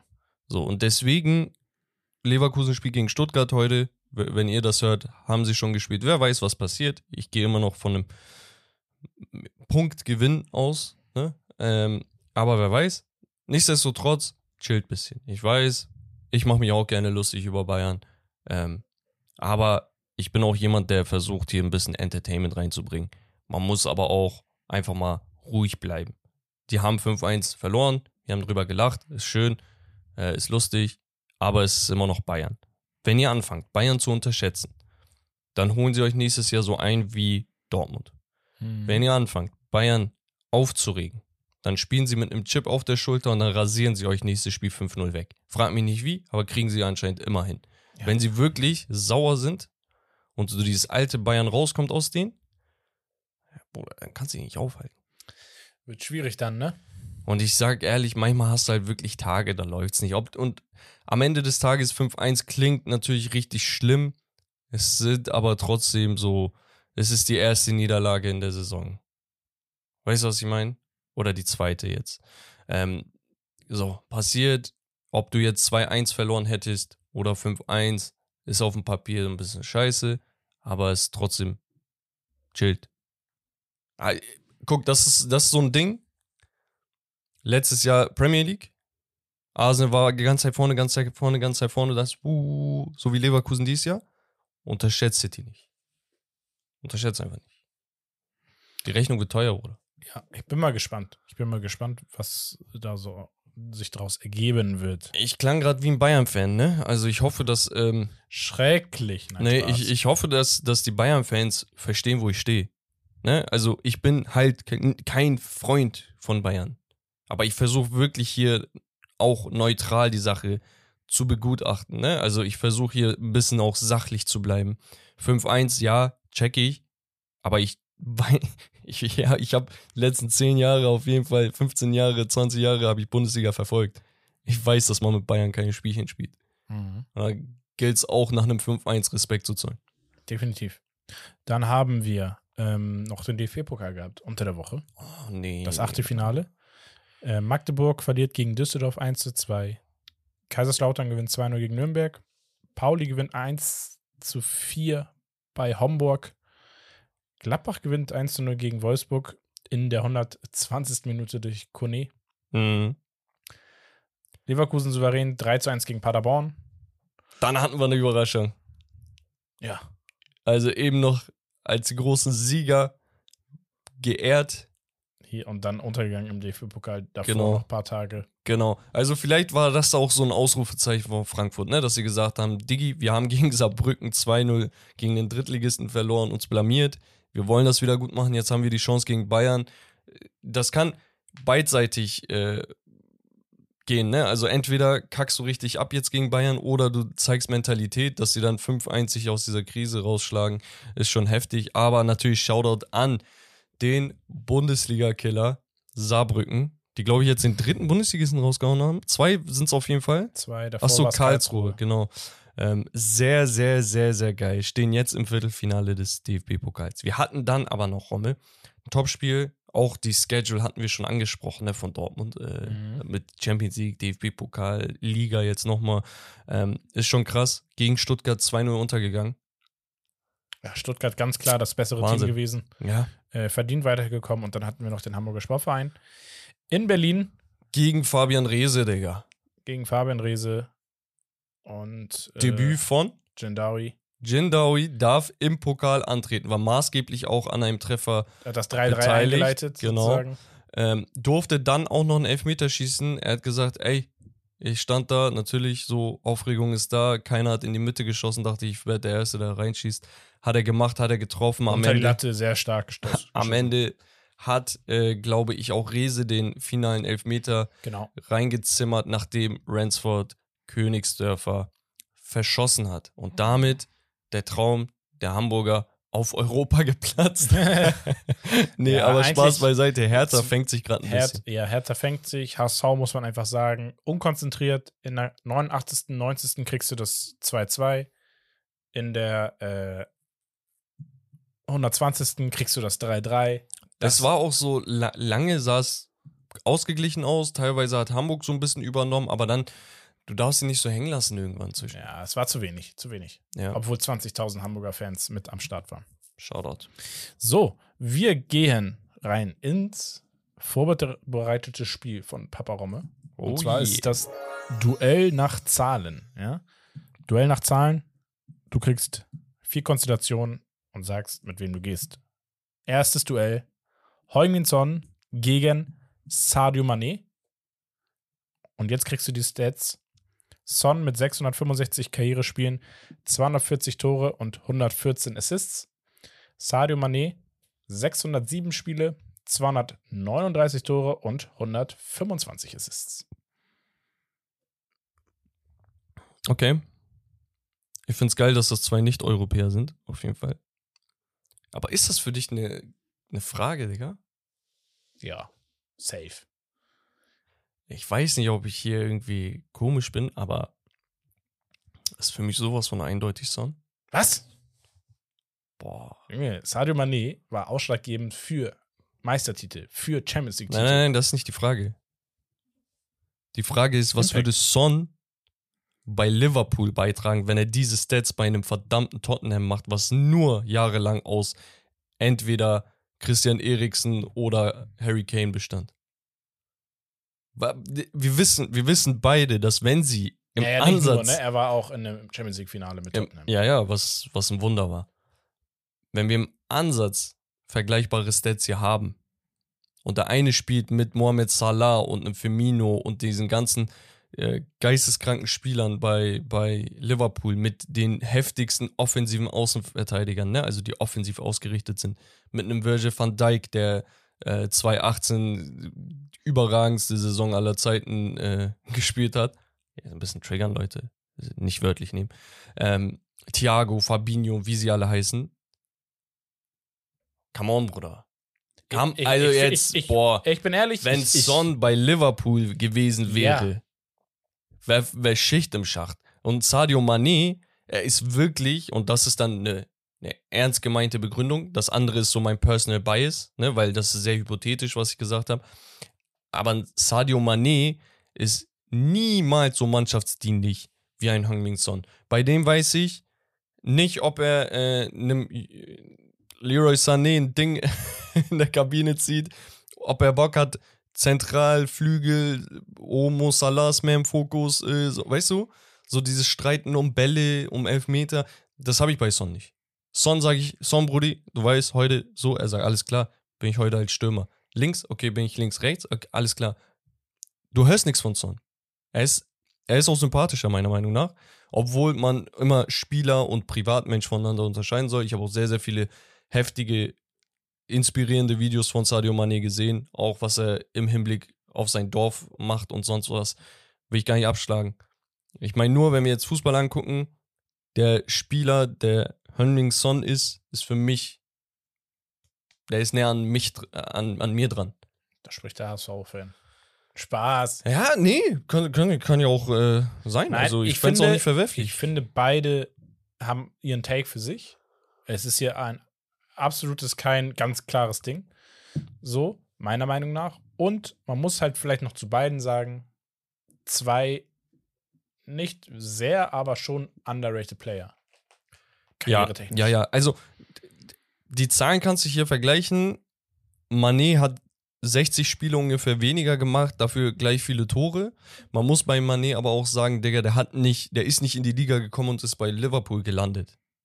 Der hat seine Spiele erstmal bei, wo war das, Southampton, Southampton. gemacht, ne, und sich da erstmal in einem mittelmäßigen Team beweisen müssen, um dann den Sprung zu machen, um dann bei einem großen Verein zum Weltklasse-Spieler zu werden. Das ist schon heftig. Ja. Und Heung-Min Son ist theoretisch in einem schlechteren Team gelandet als Liverpool, aber war von vornherein dafür bei einem besseren Team als Mané, der Mhm. bei Southampton war. Das heißt, plus minus null kannst du hier gehen. Ich meine nur halt dieses Mannschaftsdienliche, ähm, Son gibt mir ein bisschen mehr so dieses spielfreundlichere. Er, er kann mehr gefühlt. Ja, dafür ist Sadio Mané natürlich so viel mehr diese instinktive Außenstürmer. Ja. Weißt du? Wohingegen Son vielleicht äh, und natürlich auch einen überragenden Schuss hat und so weiter und einen Riecher, aber mehr dieser Flügelspieler, der auch gerne assistiert. ja. Aber geil, geiler Vergleich. Wir kommen zum zweiten Take. Ähm, Damn. der meiner Meinung nach schon Vergleich, also äh, ich kenne die Antwort wahrscheinlich. Wir haben auf der einen Seite Kevin De Bruyne gegen Mesut Özil.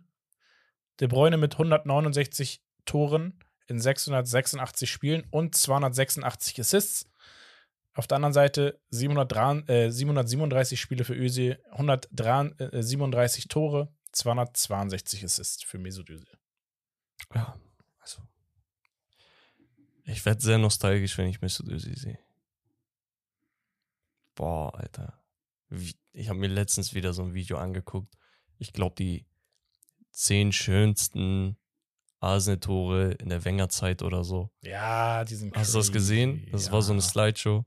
Davon waren, glaube ich, acht direkt entweder vorgelegt oder ähm, ja, an, an den Fädchen gezogen von Mesut Özil. Aber natürlich muss man hier mit KDB gehen. Ne? Also er ist einfach der, konstantere. nee, konstant würde ich nicht sagen. Äh, also würde ich nicht als Unterschied ausmachen. Also Özil war ja seit, seit äh, seinem letzten Schalke-Jahr war er da acht Jahre lang auf jeden Fall konstant. Bis, bis Arsenal-Zeit seine ersten drei Jahre da. Also das ist Minimum acht Jahre. Ich habe jetzt nicht gezählt. Der Punkt ist für mich, ich war seit Wolfsburg Fan von KDB, sodass ich schon jahrelang gesagt habe, er ist mein Lieblingsspieler. Ich fand einfach die Art von Fußball so krank. Und danach ist er zu City gewechselt. Und ich sag's immer noch als United-Fan, KDB ist mein Lieblingsspieler. Ich kann, ich kann ihn nicht wegen dem Özil. Ich finde crazy. Also ich finde Özil ein Runterstufen. unf auch unfassbaren Fußballer. Technisch einfach überragend. Aber De Bruyne im Ganzen kann man schon definitiv. Also äh, er ist halt einfach besser. Ich, ich sag nicht, ich sag nicht, ähm, da, sind Welten oder sonst was, aber er ist wahrscheinlich in allen Belangen ein Stückchen besser. Das Einzige, was ich Ösi geben würde, ist vielleicht nochmal dieses bisschen Technische. mehr Flair. Ja. Weißt du? Dafür hat aber ein KDB ein bisschen mehr Physis und auf jeden Fall einen besseren Schuss. Das sind so die Unterschiede, die ich mache. Und ähm, Dribbling-Stil ist komplett anders. Ne? Mhm. Ösi mehr so dieser Typ, dass er so riecht, ah, hin, hinter ihm rechts kommt ein Spieler, hinten links kommt einer, vor mir ist einer und er weiß schon irgendwie, was er macht. Und bei KDB ist mehr, er kann wirklich auch Tempo-Dribblings machen, auch wenn sein Tempo vergleichsweise nicht das schnellste ist. Bei ihm ist so dieses, er kann mehr durch sein eigenes Tempo und Dribbling den Ball tragen, was Özil halt seltener macht. Ja. Aber es ist halt Geschmackssache, weiß ich nicht. KDB ist in vielen Belangen vielleicht so, rate das mal so in FIFA-Dings. Ich sag, da, der eine hat 88, der andere hat 90. Mhm. Und das ist halt in vielen Kategorien so. Nicht, dass Ösi jetzt dadurch ein viel schlechterer Spieler ist, sondern er ist ein Ticken besser. Also KDB ist ein Ticken besser. Kannst du nicht viel von Ösi wegnehmen. Und ich finde es auch traurig, dass Ösi tatsächlich medial so vernichtet wurde als deutscher Nationalspieler, weil wir Deutschen neigen gerne dazu, immer jemanden als Sündenbock äh, auszuwählen. Es war Kroos, es war Özil, es war Gündoğan, es ist Kimmich, es war ähm, Jogi Löw und jetzt siehst du einfach, du hast jeden von denen verekel, äh, rausgeekelt oder mehr oder weniger so die Lust rausgenommen. Hast du noch Kimmich und Gündoğan da. Jetzt vermisst du solche Spieler. Jetzt vermisst du die. Mich wundert's, dass, äh, also Hummels und Dings, die wurden ja auch, Müller wurden aussortiert und Boateng. damit, so, Ja. weißt du? Und jetzt siehst du, warte mal, Trainer fanden wir scheiße, Trainer ist weggegangen. War Flick besser? Ist Nagelsmann gut? Weißt du? Mhm. Sind die Spieler, die du jetzt hast, gut? Oder das Team funktioniert? Es funktioniert nicht. Und da müssen die Leute ein bisschen klarkommen. Wenn Mesut Özil ein Spanier wäre, ein Portugiese, ein Franzose, Digga, ein verdammter Belgier, wenn er ein Belgier wäre, du hättest nicht diesen medialen Hate und diese Antipathie ihm gegenüber. Dann hätte er höchstwahrscheinlich auch kein Bild mit Erdogan gemacht. Ja. Aber sei es drum. So, Ja, das darf ja jetzt nicht ausschlaggebend dafür oder sein. Oder bei Arsenal, als er ähm, auf den auf die Unterdrückung der Uiguren aufmerksam gemacht wurde und daraufhin Arsenal, weil sie mit China Riesenkooperation haben, sie ihn da rausgekickt haben. Ich finde es traurig, dass es so einen grandiosen Spieler überschattet. Das ist mein Punkt. Weil du kannst nicht Vorlagengeber, äh, der Top-Vorlagengeber in Deutschland sein, in Spanien sein, in England sein und dann Jahr für Jahr ähm, mitunter zu den besten Spielern aller Zeiten gehören auf deiner Position. Und dann gibt es Leute wie aller Zeiten. Bist du dumm? Nee, guck dir mal die verdammten Spiele und die Statistiken an. Es gibt nicht viele bessere pure Spielmacher als äh, Mesut Özil, mhm. der auch Weltmeister ist. Er ist ja, auch ja, accomplished klar. mit Champions League-Titeln und so. Also seine Karriere ist stacked. Das hat halt ein schnelles Ende genommen, leider. Hat er Champions League-Titel? Hat er nicht mit Real? Nein. Hat er nicht? Nee. nee, mach keinen Scheiß. Ich glaube nicht. Wie? Oder? Hat er einen gewonnen? I don't know. Aber wen hast du noch am Start? Ich kann ja mal. Okay, wir haben das All-Time Classic-Duell. Andres Iniesta gegen Luka Modric. Iniesta mit 996 Spielen, 104 Tore, 192 Assists. Luka Modric 929 Spiele, 110 Tore und 151 Assists. Mhm. Özil hat keine Champions League gewonnen. By the way. Bro, mach diesen Vergleich bitte nicht. Der ist ekelig. Ich weiß, das wird ohne E dazwischen geschrieben. Eklig. Nee. Guck mal. Ich finde es schwierig. Weißt du, was das Ding ist? Ich, man mhm. muss halt ein Modric langsam halt sagen, hinten raus wird es immer dünner. Inwiefern? Es ist so nah aneinander gerückt die, durch die letzten zwei, drei Jahre. Ja, weißt du warum? Weil der Kollege erst mit 27, 28 zu Real gegangen ist. Ja, aber er spielt trotzdem immer noch auf Top-Niveau. Ja, nein, nein, das ist ja genau mein Punkt. Er geht dahin und ist seit neun Jahren immer besser geworden. Was also natürlich, wenn du mit 27 wechselst, bist du bis 32 so in deiner Prime. Aber der ist ja, die, du kannst seine Karriere dann noch mal nur die letzten fünf Jahre unter die Lupe nehmen. Da ist er zweimal ähm, Champions League. Oh, genau, Champions League-Sieger geworden, WM Zweiter, WM Dritter. Ne? Nicht mit äh, hier Brasilien oder Spanien oder ne? mit Kroatien als der Leader. Fußballerisch oder Fußball namentlich nicht Top-Elite sind. Ja, ein gutes Team, aber mehr auch nicht. Ja. Also, das ist schon krass, nur ich bin derjenige, der Modric immer reinwirft in die Debatte mit Iniesta und auch mit einem Sinne, den sie dann. Ich mach das. Ist mir scheißegal, wie respektlos ihr das findet. Es ist respektlos Modric gegenüber, zu sagen, er hätte da in der Diskussion nichts zu suchen. Aber rein fußballerisch liebe ich Iniesta noch einen Ticken mehr. Ja, also ich, ich muss sagen, wenn wir über Prime reden, gehe ich mit Iniesta. Gehe ich mit Iniesta. Aber ich weiß nicht warum. Also wenn ich das Ganzzeitprojekt mir anschaue, dann bin ich langsam auch eher bei einem Modric. Weißt du, was das Ding für Modric ist? Ich, er, dieses, er spielt immer noch auf dem Niveau. Er spielt immer noch bei Real Madrid, Top-Liga, Champions League und er liefert. Kroatien. Iniesta spielt nicht mehr für die Nazio. Iniesta spielt hat lange jetzt in Japan gespielt. Ist jetzt nach Katar gewechselt. So das, und das, er spielt da jetzt auch schon seine vier Jahre oder so, ne? Vier, fünf Jahre. So, ein Modric ist da nicht. Der ist immer noch Top-Elite. Und das, was Modric gemacht hat, ist, er hat diese Brücke von Ronaldo Prime, Ronaldo Abgang, hat er einfach so kompensiert mit Groß und Co. Also es ist wirklich so, du verlierst arguably den besten Spieler aller Zeiten und auf jeden Fall den besten Real Madrid-Spieler aller Zeiten mhm. und holst danach noch Champions League-Titel. Hast so viel Einfluss darauf, dass ein Ballon d'Or aus Karim Benzema, also Ballon d'Or-Sieger aus Karim Benzema wird. Hast so viel Anteil daran, dass Spieler wie Valverde, Chouameni, Kamavinga und jetzt auch ein Jude Bellingham genug, Vinicius Rodrigo, genug Zeit bekommen, nicht an den höchsten Real Madrid-Standards gemessen zu werden, weil du so viel davon kompensierst. Sagen wir, du musst 100% liefern als Real Madrid-Spieler, mhm. als Rodrigo, als Valverde und sonst was. Die mussten nur 80% liefern. Weil dieses Teamgefüge von hinten dir die restlichen 20 immer gegeben hat. Er hat sogar Casemiro-Abgang kom kompensiert. Bruder, als wäre es nix.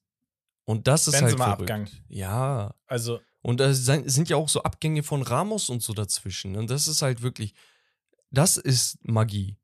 Und Iniesta, das ist ja kein Shot, dass er bei Barca die ganze Zeit gespielt hat, weil scheinbar hat er die Klasse, bei Barca die ganze Zeit in neben der, in, einem Messi stehen ja. zu dürfen, weil du halt so viel lieferst. Sagen wir, sagen wir mal ehrlich, wir reden hier von den Top 5 äh, zentralen Mittelfeldspielern aller Zeiten vielleicht gerade.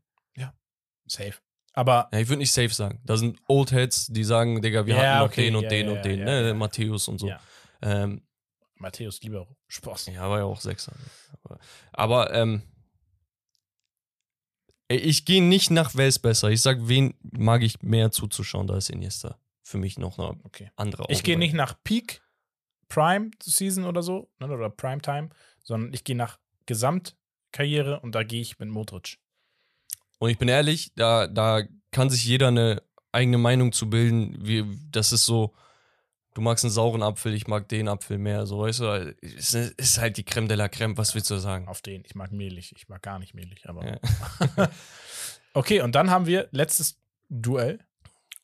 Das finde ich ganz geil, das Duell. Wir haben Karim Benzema Boah. gegen Slatan Ibrahimovic. Ai, ai, ai, Benzema mit 906 Spielen, 466 Tore, 216 Assists gegen Ibrahimovic mit 949 Spielen, 558 Tore und 239 Assists. Ah, du, du hast mich immer so on the spot, weißt du, kommst mit so Sachen und sagst ja hier. Und das wird so verewigt. Da habe ich mich jetzt so entschieden, Digga, und boah, wie kannst du nur? Darf ich erstmal deine Dings hören? Ja. Ich habe ich hab eine Meinung. Ich kann dir sagen. Ich habe auch eine Meinung. Ich gehe mit Karim Benzema. Warum? Hm, Ibrahimovic polarisiert durch seine Art und die rechtfertigt er auch mit Leistung. Definitiv. Aber ich muss sagen, diese Statistik ist zum Teil verfälscht aufgrund von. Na, mach das nicht. Wechsel. Was? Historie. Aber das ist doch kein Knock. Ja, natürlich, er hatte bei den größten Teams gespielt, ne? So, das darf man auch nicht, äh, darf man ihn auch nicht wegnehmen. Für mich ist es aber trotzdem überragend, was Karim Benzema in seiner Karriere geleistet hat. Diese Zahlen, die er hier hat, zu machen, während er zu 80 Prozent seiner Karriere im Schatten von den größten Spielern stand. Okay. Und ich bin, ich bin der festen Überzeugung, er war ein großer Faktor für die Leistung der großen Spieler, gerade bei Real Madrid. Bei Lyon war er auch stark, ne? Ähm, und Ibrahimovic ist ein Spieler, der es nicht geschafft hat, bei einem, bei Inter Mailand, bei Juventus Turin, Barcelona, mm -mm, mm Milan, mm Paris oder Manchester United einen Champions League-Titel zu gewinnen. Das machen wir nicht. Doch. Das machen wir nicht. Doch. Und Benzema hat fünf. Also erstmal, ne? Und du kannst mir nicht sagen, Ibra hat nicht mit solchen großen Spielern zusammengespielt. Ibra hat mehr Teams gecarried als Karim Benzema bei Real Madrid. Ja, klar. Und dass er so oft gewechselt ist und dadurch je immer die Champions League verpasst hat, den Titel bei Inter, bei Barca und sonst was, dass er so oft gewechselt ist, ist kein Knock an ihn, sondern das unterstreicht für mich einfach, was für ein geisteskranker Stürmer ist, weil er überall in verschiedene Ligen wechseln kann zu verschiedenen Teams und immer absoluter Leistungsträger bei diesem Team war. Dass er nahtlos an verschiedene Fußballstile anknüpfen kann. Wenn der Kollege Franzose wäre, hättest du wahrscheinlich den besten Stürmer nach Thierry Henry in deiner Nationalmannschaft. Und das vergessen Leute ein wenig. Das ist so ein kleiner Knock an ihn wenn, wenn KDB Franzose wäre, hätte es den besten Spieler seit den sie dann im Zentrum. Weißt du, was ich meine? Mhm. Und das ist halt so eine Sache, wo ich sage, Digga, er war zwischen 2008, 2009 und 2015, 2016 mehrfach Torschützenkönig in Italien und Frankreich und hat nahtlos daran angeknüpft. Das ist eine, Zahl, das ist eine Zeit von über sieben, acht Jahren. Wo ich sage, er hat Teams gecarried. Er ist danach zu, zu Manchester United gegangen, in einer absoluten Krisenzeit, wo, wo wirklich nichts da war, wurde auf Anhieb Europa League-Sieger, weil man hatte sich nur für die Europa League qualifiziert, im Folgejahr ähm, englischer Pokalsieger und Superpokalsieger. Und mit, mit Paris hat er diese neue Ära geprägt. Da war das Team auch noch nicht so nice. Da hat es einen Cavani und ihn. Und ein paar Spieler links und rechts, Marco Verratti und so. Aber das war's dann auch. Die Abwehr war immer desolat. Zweimal mit Milan Meister geworden, dreimal mit Inter Mailand Meister geworden. Und das in so einer Zeit, wo die noch so auf Augenhöhe waren. Weil zuletzt wurde 2009 mit Inter Meister, ist zu Milan gegangen, wurde 2010, 2011 direkt Meister. Das heißt, du, du, Inter ist drei Jahre am Stück Meister, du wechselst den Verein, ein Jahr Anlaufzeit, wo er auch schon krass war, ähm, und du bist direkt Meister mit dem nächsten Team. Die Longevity von ihm ist einfach nicer. Ja, und ich sag ehrlich, An sich ja. guck, mein Punkt ist der, ich will von Karim Benzema gar nichts wegnehmen. Und er hat einen Ballon d'Or in wirklich schweren Umständen gewonnen, was aber auch an diesem Real Madrid-Team lag, weil seien wir mal ehrlich, die Saison, wo sie die Champions League wegen den Rodrigo-Toren und sowas geholt haben, das war mehr Glück als Verstand. Im Sinne von, da war Magie da drin. Weil im Normalfall passiert das. Du kannst hundertmal so spielen, das wird nicht passieren, dass du wirklich jedes Spiel so, so ein Comeback machst. Donnarumma macht hier einen Patzer, äh, du machst so ein Comeback hier. Äh, Rodrigo macht im Halbfinale nochmal so in der letzten Sekunde nach Einwechslung und so. Weißt du, also das sind so viele Wahrscheinlichkeiten. Er hatte aber einer der besten Saisons äh, Keine Frage. aller Stürmer. Mein All-time. Punkt ist nur der, er war sehr lange und zu lange im Schatten. Wo er auch Saisons hatte mit 40, 45 Scorern. Ich, ich Keine check, Frage. Ich check den Take. Ich mein weiß, Take ist einfach, wenn du wirklich einen Top-Notch, wirklich geisteskranken Stürmer haben willst, du baust dir jetzt deine Top 11, hast deine Flügel, hast dein Mittelfeld. Ibrahimovic ist der kompletteste Stürmer von Benzema und ihm. Das ist auch Suarez beispielsweise. Suarez ist mehr Benzema als Ibrahimovic. Ibrahimovic ist diese Riege mit ähm, Haaland, mit, äh, keine Ahnung, so, nenn mir ein paar Spieler. Einfach diese, diese äh, Rüd van Nistelrooys, diese Stürmer. Mhm. Dieses, Digga, flank die Scheiße jetzt einfach rein. Ja. Finde ich absolut sehr gut argumentiert. Ich, mu ich musste, also ich musste so viel argumentieren, weil der offensichtliche Pick ist Karim Benzema. Guckst auf die Karriere, er hat mehr geleistet, er hat mehr Champions League, er ist ähm, mit Frankreich so und so. nee, Frankreich nicht. Das ist, ne, das ist nämlich der Punkt, warum es vielleicht auch eher Ibra ist dann am Ende. Ja, aber Schweden ist ja auch kein Argument für Ja, ihn. aber er hat Schwing gecarried, immer zu den großen Turnieren. Er ist einfach mehr diese, ich sag das immer wieder, ich mag klassische große Mittelstürmer, die einfach Kopfbälle machen. Er ist so auch so. ikonischer, logischerweise. Und, ne? und Benzema ist so elitär, dass er das auch alles macht. Aber 1,95 kann ich mir nicht antrainieren. Mit der Athletik, mit dem. Und ich rede gar nicht über seine Personality, wenn ihr gemerkt habt. Das ist mir scheißegal gerade. Ich rede wirklich nur vom Fußballer. Gut, das war's vom Spiel. Duell nach Zahlen. Geil, Digga. Oh, Digga, das war krank nostalgisch, Mann. Heftig. Ich hätte nicht gedacht, dass ich Das ist Zlatan bei, so. Zlatan ne? braucht seinen Hack, weil wir reden nur Ich- über ihn als polarisierend. Ich fand's halt, also klar, dieses Modric-Iniesta-Ding, aber wie gesagt, auch nochmal auf einer anderen Ebene, weil man jetzt so ganzheitlich betrachtet. Aber ich fand dieses, ne, mit so Son und äh, Sadio Mané, jetzt aber auch Benzema, Ibra, das sind so Takes, das sind nicht die normalen Vergleiche. Ja, eben. Und da noch zugemischt, einfach die, die Karriere-Stats ist schon sehr, sehr nice. Deswegen, ich hatte es gesehen, gescreenshottet und mitgenommen. Wir kommen zum Hauptthema.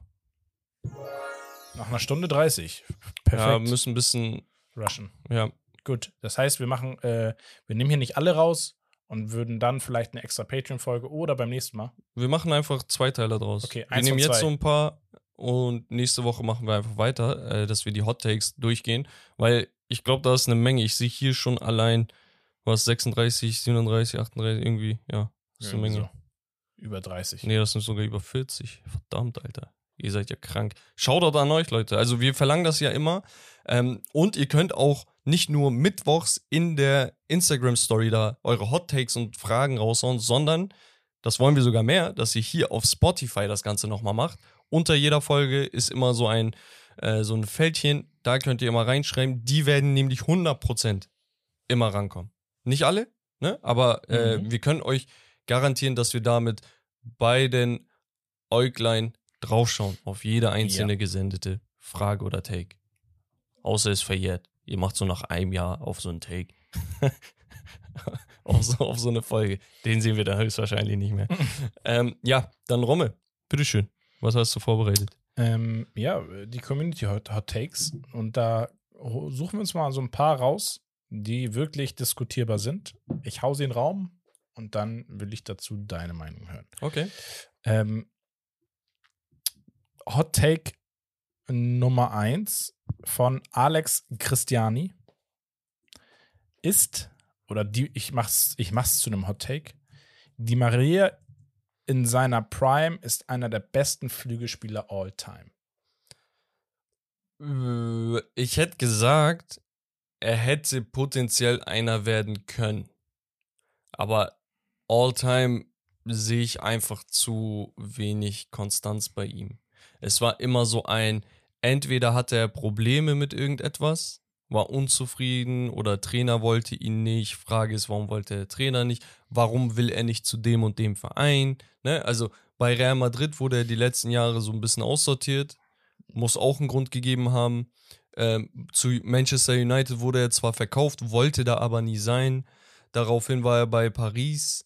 Ähm, War da schon eine Säule? Juve, ne? Ja. So jetzt Benfica und du bei der WM, du siehst immer, der hat geliefert. Aber es war immer mit so Achterbahnfahrten. Zu verbunden. unkonstant. Ja, und das ist halt genau diese Komponente, die dich von Spielern wie ein Arjen Robben, ein Eden Hazard, Mohamed Salah und so weiter, Ribery, von den Jungs unterscheidet. Weil sonst hattest du Peak-Spieler immer ein paar Leute. Das, Mhm. ist, da- das ist halt, das brauchst du, um wirklich zur Weltspitze zu gehören. Und wir reden gerade über Spieler, die die letzten 15 Jahre gespielt haben. Dann gibt es dann diese Oldheads, die mit Flügelspielern kommen, die ihr zum ersten Mal hört. Ja. Und dann steht ihr da mit einem Di Maria-Take so. Weißt du? Dann haben wir einen Hot Take von unserem lieben Costa. Oh yeah. Shoutout an Costa. Die Bayern verlieren diese Champions League-Saison kein einziges Spiel mehr. Bro, die Bayern haben gerade 5-1 Packung von Frankfurt bekommen. Was glaubst du, was in der Champions League passiert, wenn ihr mal einen schlechten Tag habt? Aber ist die Frage, werden sie einen schlechten Tag haben? Ja, sicherlich. Also Costa hat auch, äh, guck mal, er hat auch in der NFL-Season. Ja, nein, nein, nein, damit fangen wir jetzt Guck mal, er hat Wir haben gesagt, keine Zeit dafür. Wir haben keine Zeit dafür. er hat, ne, weil sein, seine Art von Argumente ist immer, der wird nie ein Spiel verlieren. Hat er genauso mit äh, anderen Spielern in der NFL gemacht Ja. und macht er wahrscheinlich Ich auch in finde, der das ist NBA. aber ein Take. Ich finde, das ist ein Hot nee, Take. ist Bullshit. Gut. Ähm, dann haben wir von 21 Elia 29. Ja. Toni Kroos ist der beste deutsche Fußballer aller Zeiten. Nee, Bullshit. Also, das ist nicht mal hot. Findest du das kein Hot Take? Das ist einfach ein Take oder ein Cold Wer ist denn der beste aller Zeiten? Beckenbauer. Zwei, Digga, der, wie wie viele, an wie vielen Weltmeisterschaften war er denn Dings beteiligt? Er gilt zu Recht als der größte Verteidiger aller Zeiten. Der Kaiser. Er hat einen geilen Titel. Trainer war auch noch. Ziemlich erfolgreich. Ich mache den Take ab 2000 vielleicht auf. Also in der Ära 2000 bis jetzt, ja, aber wenn du da auch einen Lothar Matthäus und so als Sechser betrachtest oder so, gehört der da noch rein. Von den Spielern, die wir gesehen haben, ist Manuel Neuer für mich nochmal ein Tick höher. Äh, Ja. Und danach hätte ich groß wahrscheinlich gesagt. Also, wenn du sagst, wer sind die deutschen Spieler, die du gesehen hast und ihre Karriere verfolgt hast, wer sind da die besten? Sage ich Manuel Neuer 1, Toni Kroos 2. Aber Mhm. all-time gehe ich da auf jeden Fall nicht mit. Weil da ist die Historie an deutschen Fußballerlegenden einfach noch einen Ticken zu groß. Toni Kroos wird sicherlich in der Top 10 sein, wird sicherlich vielleicht auf 7, 8 sein, weil seine Karriere einfach so grandios ist. Aber für mich, ein deutscher Nationalspieler muss auch lange für die Nationalmannschaft spielen, damit ich ihm auch diese Sympathiepunkte gebe. Und ich weiß, ich habe es vorhin gesagt, der wurde zu lange einfach medial hier in Deutschland auch gebasht. auch für sie, diese Entscheidung, ne, dass er aufhört in der Nation, weil er Mhm. seine Karriere hinten raus verlängern möchte. Aber das ist halt ein Punkt, dem muss ich da den anderen Spielern geben, die sich da um Kopf und Kragen äh, sich den Arsch auch aufreißen für die DFB 11. Ja. Gehe ich mit, alles gut. Also finde ich verständlich deine Argumentation. Super. Dann haben wir von dir DMZ. Declan Rice ist der most valuable player der Premier League derzeit. Wer? Declan Rice. Nee, nee, Digga, was? Hä? Nein? nee? Also, sicherlich riesen Impact. Aber entspannt euch ein bisschen. Das ist Recency Bias. Mehr ist das nicht. Also, wie viele, wie viele Spiele guckst du von Declan Rice, dass du da so sagst, boah, er ist der heftigste. Er ist der heftigste Premier League-Spieler gerade. Gerade, ja. So, auf den. Ja. Nee. Ich, Also, ich nee. finde, er hat einen Take dafür. Bruder, jetzt, guck mal, ich möchte nicht immer diese Haaland, Marland oder, ne? Aber allein ein Mo Salah. Ja, gut, Musala, ja, gut. Weißt du, was ich, nee, also Declan, sorry, bei aller Liebe, Declan ist vielleicht nicht mal der MVP seines Teams. Er gehört, guck mal, du kannst, du kannst bei Arsenal nicht hundertprozentig sagen, das ist unser bester Spieler. Hast da vier Namen. Minimum vier Namen. Ein Saliba hast du da, einen Declan Rice hast du da, einen Oedegaard hast du da, einen Saka. Dieses Jahr. Mhm. Deswegen kannst du nicht sagen, wenn du nicht mal in dieser Konstellation sagen kannst, Declan ist hundertprozentig der beste Spieler dieses Teams, kannst du nicht auf die ganze Liga beziehen und sagen, er ist der MVP der Premier League gerade. Das ist der Hot Sorry. Take. Nee.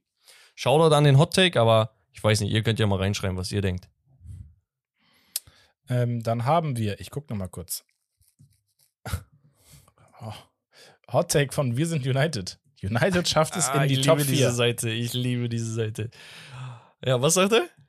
United schafft es in die Top 4. Er ist drinne. Er ist jetzt nicht äh, hohe Percentage. Ne? Also Wahrscheinlichkeit äh, nimmt allmählich ab, aber ich bin ehrlich, andere Teams haben auch Probleme. Äh, einziger Punkt ist, Liverpool und Arsenal werden sich um die Krone streiten und City wird ein bisschen nachziehen. Aston Villa spielt vermutlich mitunter gerade den besten Fußball in der Premier League. Das kann sich die nächsten Wochen ändern. Stand erste Woche Dezember, zweite Woche Dezember. Ne? Ähm, aber du könntest dich theoretisch mit denen, mit Tottenham und so weiter um den vierten Platz streiten. Und wer weiß, was aus. Newcastle und Co. wird, ne? Okay, dann haben wir von Nikita.bln08 und von The Fullbacks.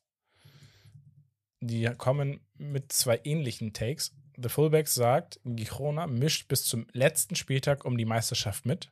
Mhm. Und Nikita sagt, Girona wird in die Champions League kommen. Erstmal Shoutout an beide. Äh, The Fullbacks, sehr geile Seite, könnt ihr auch mal abchecken. Machen Mhm. selber Content.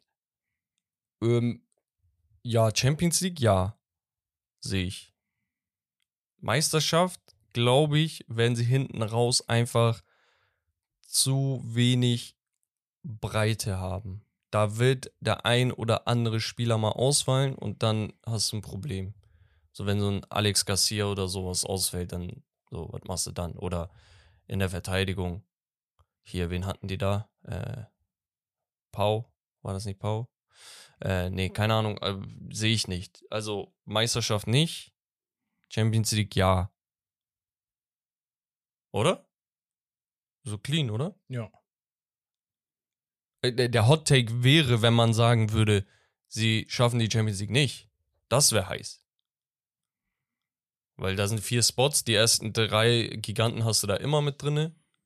Ne? Die beiden Madrid, äh, Verein und Barca und dann vierter Platz und den verkacken sie. So, das wäre ein Hot Take. Gut, wir machen weiter. Ey, wir haben so viele. Ich habe gerade gemerkt, wie viele wir noch vor uns haben. Aber das Ähm, macht Spaß, ich bin ehrlich.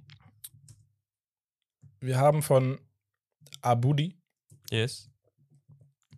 den Hot Take: Mbappé wird besser als Cristiano Ronaldo. Ah! Ja, ich will ausrasten bei sowas. Nein, nein, nein, nein. Also, ich bin immer hier und verteidige den Fußballer Kylian Mbappé. nicht den Mensch. Ist mir scheißegal. So, ich, ich unterteile das. Ja. Und wir sehen hier einen Spieler, der wirklich auf dem Weg zu einem Top 5 Player auf seiner Position All-Time werden zu können. Und egal, ob ihr ihn links, rechts oder zentral im Sturm packt, kann er theoretisch werden.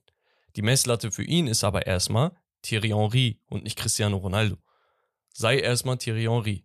Was hat Thierry Henry gemacht? Der hat in der Premier League gekickt. Oder wenn du sagst, hey, du willst unbedingt den Ronaldo-Vergleich machen, dann geh nach Spanien. Aber in Frankreich wird das nichts. Und ich weiß, dass du bei der WM und sonst was lieferst. Aber du musst es woanders machen, wo das Liganiveau einfach eine höhere ist. Und da kannst du kategorischen Kilian Mbappé eigentlich aus der Diskussion rausnehmen, wenn er weiterhin bei Paris bleibt. Sollte er jetzt zu Real Madrid wechseln wollen, nach England, so. Dann müssen wir nochmal in sechs, sieben Jahren sprechen. Genau. Ist er, Frühestens. ist er skilltechnisch auf dem Niveau, zu einem der größten zu werden? Ja. Ist er leistungstechnisch, das ist ja ein Unterschied, auf dem Niveau? Ja. Er muss es nur auch in einer besseren Liga machen. Weil in der Champions League hat es bis auf eine Champions League Finalpartie So, Nicht gereicht, Da sprechen wir über ganz andere Zahlen. Auf der anderen Seite. Ähm, okay, ich guck mal ganz kurz weiter. Wir haben. Boah, Alter, crazy, ne? Ey, Shoutout an euch. Liebe Grüße an Caleb. Hatten wir auch schon äh, bei uns Üff. im YouTube-Video. Kalib Ossey. Caleb sagt, Real Madrid ist ohne Neuner in aktueller Form Top 3 Champions League-Anwärter. Ja. Real Madrid ist immer. Top Champions 3 League. Champions League-Anwärter. So, erstmal das. Und sie könnten äh, elf Joselus haben. Sie wären Top 3 So, Anwärter auf ein, den. ein Bellingham noch, aber ja, ein brauchen die. Äh, nee, also Abwehrleistung ist überragend. Toni Rüdiger spielt da wirklich guten Fußball, anders als in der DFB 11, äh, wo er nur so gut ist. Ähm, Torwart haben sie jetzt ihre Probleme mit Courtois Verletzung, aber konnten sie halt kompensieren. Äh, Vinicius Verletzung konnten sie kompensieren. Weißt du, also ist eigentlich egal, wer da ist und wer nicht. Irgendwie ist Real Madrid halt königlich. Mhm. Die, die Königsklasse heißt nicht zufällig. richtig. Und ähm, die, äh, es gibt sowas wie eine Title-DNA und die hat Real Madrid einfach. Und egal, was du machst und planst, wenn du diese Mentalität nicht hast, und da geht es nicht nur um die elf Spieler, die spielen, sondern Coaching-Staff, Medizinstaff, die Bank, die Fans, irgendwas beflügelt diese Teams, die das haben. Und Real Madrid hat es in, in, in der schönsten Version, weil sie es immer und immer und immer wieder unter Beweis gestellt haben. Deswegen ist auch Real Madrid dieses Jahr Top 3 Anwärter. Und wer weiß, was im Winter passiert. Vielleicht eine Stürmerleihe oder so noch. Jo. Dann haben wir den nächsten Take von einem herausragenden Namen. Und zwar Harry Maguire Uno. Ne. Unofficial. Sagt, Geil. Marco Reus ohne Verletzung ist der beste deutsche Offensivspieler unserer Generation. Marco Reus, beste Offensivspieler? Unserer Generation ohne seine Verletzung. Nee. Das ist mir zu viel Fragezeichen. Also, ich habe schon, also mit groß habe ich schon. Offensiv, ne? Ist ja offensiv, also Ja, okay. Mittelfeld. 6, 8, ja. Ja, okay, selbst dann, wenn du sagst, okay, der ist zu defensiv, auch ein Özil. Du hast schon einen der besten Spielmacher aller Zeiten. Und die Flügel, um einer der allerbesten, äh, also äh, einer der besten aller Zeiten zu sein, hast du A, erstmal zwei Flügel. Das heißt, du hast mehr Spieler im Pool, mit denen du Reus vergleichen müsstest. Hat auch zentral gespielt, das heißt, wo, wo, wo ist jetzt seine Posi? Ich, ich sag, ich, ich drehe den Take so, dass es stimmt. Marco Reus ist nicht nur in Deutschland und unserer Generation, sondern all time in der wahrscheinlich Top 5 ja, der größten What-If-Spieler aller Zeiten. Auch da bin ich raus.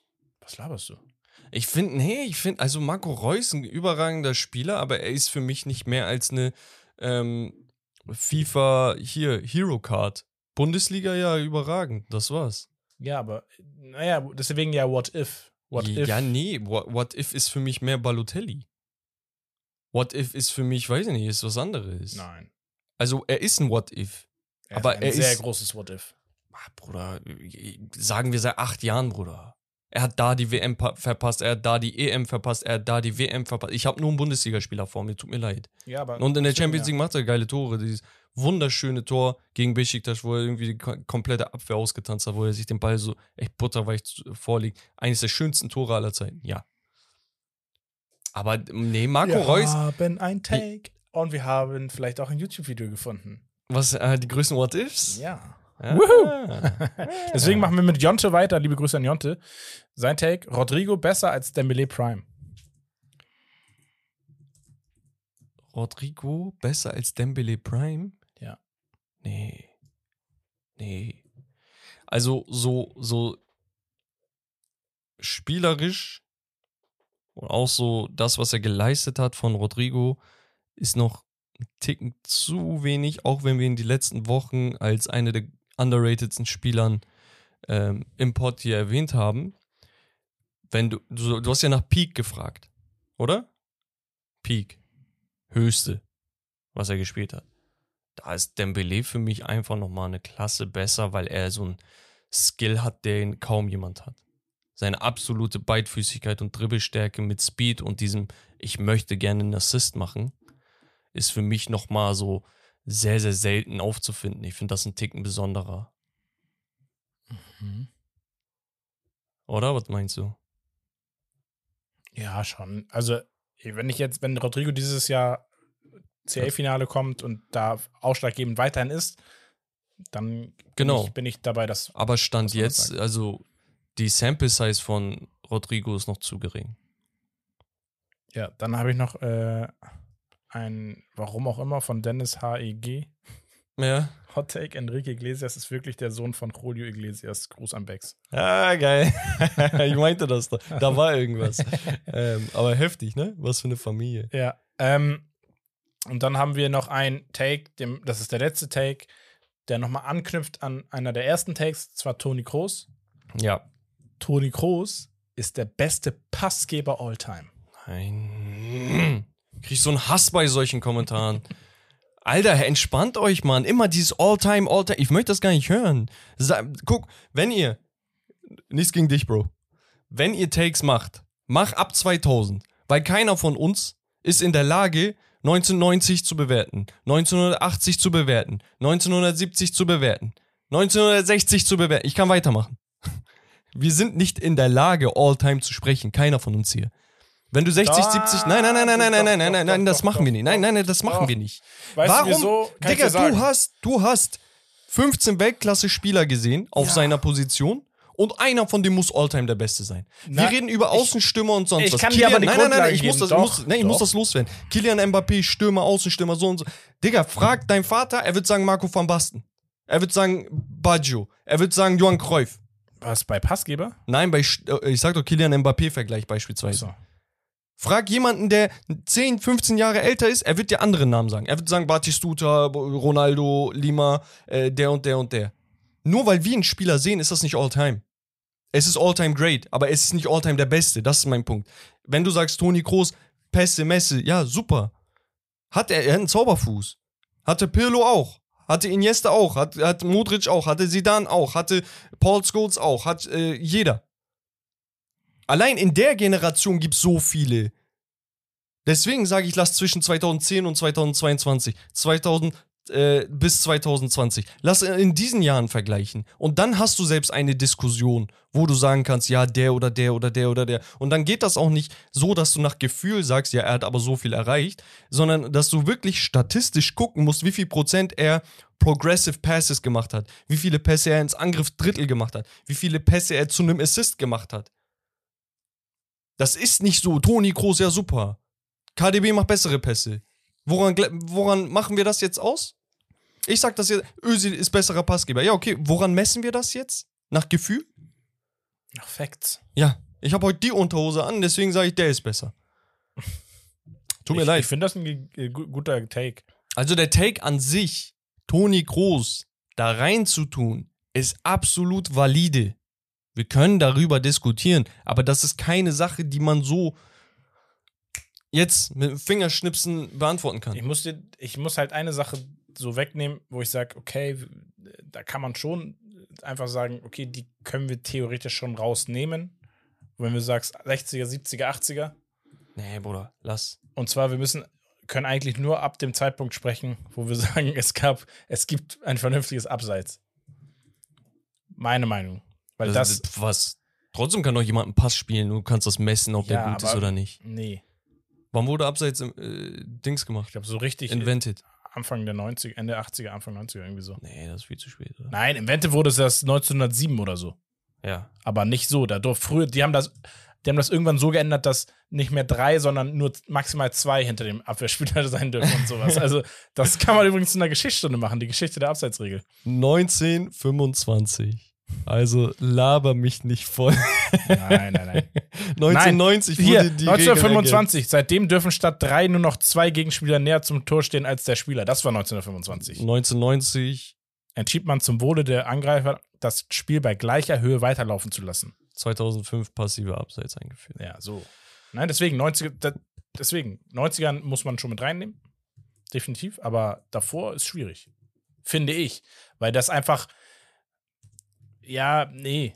Ich finde zum Passspiel, ne, auch Timing und so weiter, ist da mitten noch ein wichtiger Faktor, den du mit reinnehmen musst. Und das, das, das hast du halt bei Thema UNO Abseits jetzt. Äh, Ja, Ich- also, wie gesagt, da sind ähm, auch Spieler, also vergleichen Toni Groß gerne mit ähm, Xabi Alonso Pirlo. und Pirlo und so eine Sachen. Mach, mach. Also ich finde, äh, ich sag nicht, dass das äh, richtig ist. Ich sag, es ist auf jeden Fall diskutabel und man kann diese Diskussion aufmachen. Guck mal, ja, Aber für mich ist es wahrscheinlich tendenziell eher vielleicht ein Pirlo oder so. Für Aber mich, also Xavi, Pirlo und er kann sich da gerne mit einreihen, wenn einer sagt, so und so und so. Aus unserer Zeit gehe ich mit. Aber auch Riquelme, Xabi Alonso, ähm, Fabregas, ne? Digga, selbst ein Messi, Snyder, Gerrard. Also die Liste ist ewig lang. Auch Juan Mata, David Silva. Das sind alles Totti. Das sind alles überragende Passspieler gewesen, ne? Ronaldinho und sowas. Diese, guck, wenn du sagst, der beste Passempfänger, dann hast du ja vor Augen nicht diese 5-Meter-Pässe, wo sich den Ball hin und her spielen beim Handball, sondern diese BAM, langer Ball, Thiago, entweder genau vors Tor auf den Spieler, der ablegt oder schießt, oder auf den Flügel diese Seitenwechsel, oder manchmal halt wirklich so ein Schnittstellenpass direkt als es ist. Ja. Das sind die Pässe, die du bewertest. Und die können viele spielen. Und diese, also in der Historie, und diese, die diese Bälle regelmäßig spielen können, sind die Elite. Aber eine Elite ist kein Monopol. Ist keine Monopolstellung. ja, ich finde das okay, die, die, die Aussage. Gut, wir, wir machen hier den Cut. Yes, sir. Mit dem Rest beschäftigen Ah, wir das uns ist in der geil, Digga. Man kriegt so viel verschiedene Input. Zack, zack, zack, zack. So, und wir gehen rüber zu Romaris Gerüchteküche und Becks QA. Jalla, Jawollo. Gerüchteküche. Ich hau mal ein paar Bayern-Tags raus. Erstmal Bayern äh, verpflichtet Saragossa für den Sommer von äh, Osasuna? War das Osasuna? Ich glaube ja, ne? Irgendwie so. Ja. Nee, Granada, von Granada. Ja. Ähm, sie sind aber auch interessiert an folgenden Spielern und zwar Ronald Araujo vom FC Barcelona und Clement Longley. Longley ist ein Take für Winter, Araujo für den Sommer. Da gab es ein Telefonat mit Tuchel auch unter anderem, soll aber eher Richtung ein Nein gegangen sein. Und ja, was würdest du dazu sagen? Hilft ein Longley kurzfristig, würde Araujo langfristig Also Araujo wäre geisteskrank. Nur ich sehe halt die Schwachstelle, wie gesagt, nicht auf, in der Innenverteidigung. Da reicht dieses Trio, was du da hast, um Weltklasse-Niveau zu liefern. Ne? Mhm. Also vorausgesetzt, ähnlich. sind alle fit, die sind noch entwicklungsfähig, sind jung, spritzig, haben alle extreme Physis, ne? also auf Nonplusultra-Niveau meiner Meinung nach. Ja. Äh, Top-Größe, jeder einzelne von denen. Super schnell, Sprungkraft, Zweikampfstark, gut am Ball. Wenn auch manchmal fehleranfällig, äh, Upamecano vielleicht so, aber Ja. die haben alles. Ja. Ara- Araujo wäre halt nur noch so Creme de la Creme Kirsche, so, weißt du, aber du brauchst einen Sechser, du brauchst vielleicht ähm, Außenverteidiger ein bisschen frischer, ne? Ähm, es gibt ja auch Gerüchte mit Davies, dass er vielleicht irgendwann geht und so Real Madrid klopft da an und so eine Sachen, dann Ja. musst du da so ein bisschen schauen. Richtig.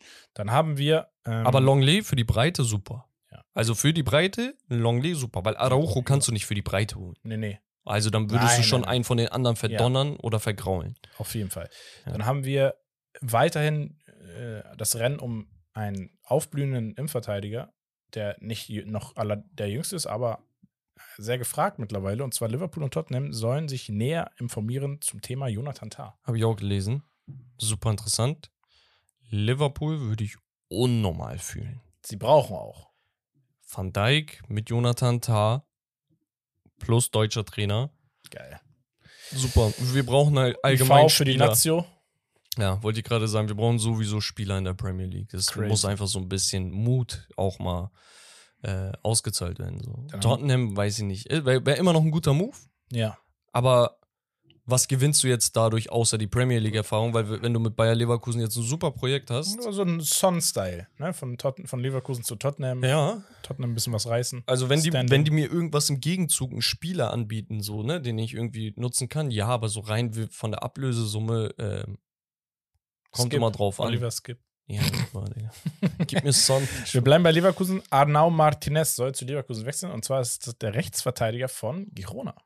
Ja, 15 also Millionen. Äh, Glaube ich, vier Assists oder so dieses Jahr bis jetzt. 20 Jahre, ne? Ja, sehr Ja, jung. das ist halt, also, wenn Leverkusen sagt, wir wollen Außenverteidiger, ist Frimpong halt im Gespräch wahrscheinlich. ja, für den Abgang, das ist sowieso klar, ähm, dass da viele anklopfen werden. Aber wenn Leverkusen wirklich Interesse an einem Außenverteidiger hat, dann sag ich, mach. Hat Barca Jugend gespielt, äh, ich glaube zwei Jahre oder so. Ähm, Ich glaube, 15 Nee, sogar 20 länger, Millionen sehr länger. So. ähm, ja, sein Marktwert liegt bei 15 Millionen, 20 Jahre, 1,82 groß, was auch gut ist, ne, Mhm. gute Größe.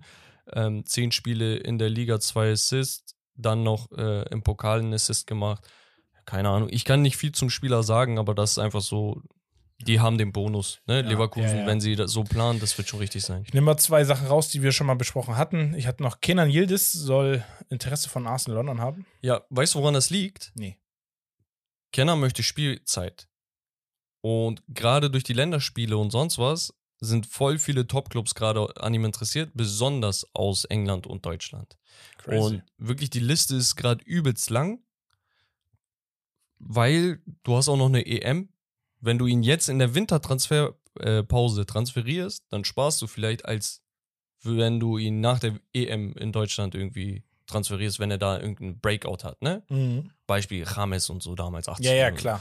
So, das Ding ist, ich frage mich, ob Juve wirklich so dumm ist, ihn abzugeben, weil offensiv, die haben wirklich nicht so viele Top-Talente gerade so, ne? Ja. Ähm, sondern es ist so ein bisschen eingerostet. Deswegen, vielleicht ist das einfach nur ein Move von Kennern und seinem Berater, dass sie sagen, ey, wir hauen das raus, dass wir Spielpraxis wollen, deswegen den Verein verlassen möchten, um wirklich auf Spielpraxis zu kommen, weil dann ist das Problem beseitigt. Weil bei Juve fühlt er sich eigentlich geschätzt. Das wäre so meins, was ich dazu sagen würde. Mhm. Und dann haben wir nur noch Amadou Onana Oh je. zum FC Barcelona. Mhm. Ja, bitteschön. Nimm. Finde ich komisch, aber ist jetzt, äh, ja, interessant trotzdem. Äh, haben wir QA-Fragen oder skippen wir die? Wir skippen die. Also wir hatten so viele Hot Takes. Ich, dann, hau, ähm, dann, dann gehen wir rüber. Ganz kurze, schnelle Geschichtsstunde. Und zwar stammt die vom guten alten José Mourinho. üff. Und es handelt sich hierbei um den Außenverteidiger Maicon. Und zwar erzählt er, er erinnert sich an ein Spiel in Siena, Siena AS oder AC Achso, es geht um die Interzeit dann. Ja. ja. mit Maicon. Und Mourinho wurde immer gesagt, Maicon kriegt immer vor der Weihnachtszeit, komischerweise, ähm, eine fünfte gelbe Karte. Was dazu führt, dass er natürlich Anfang des Jahres bei dem ersten Spiel gesperrt ist, damit er Nach Urlaub in Brasilien machen kann. So, Ja, ja. Und Mourinho hat gesagt, ey, ich bin zu ihm gegangen und habe gesagt, wenn du eine gelbe Karte kriegst, dann äh, wirst du nicht Urlaub machen dürfen. Ne? Ich, bin, ich bin kein Idiot. ja.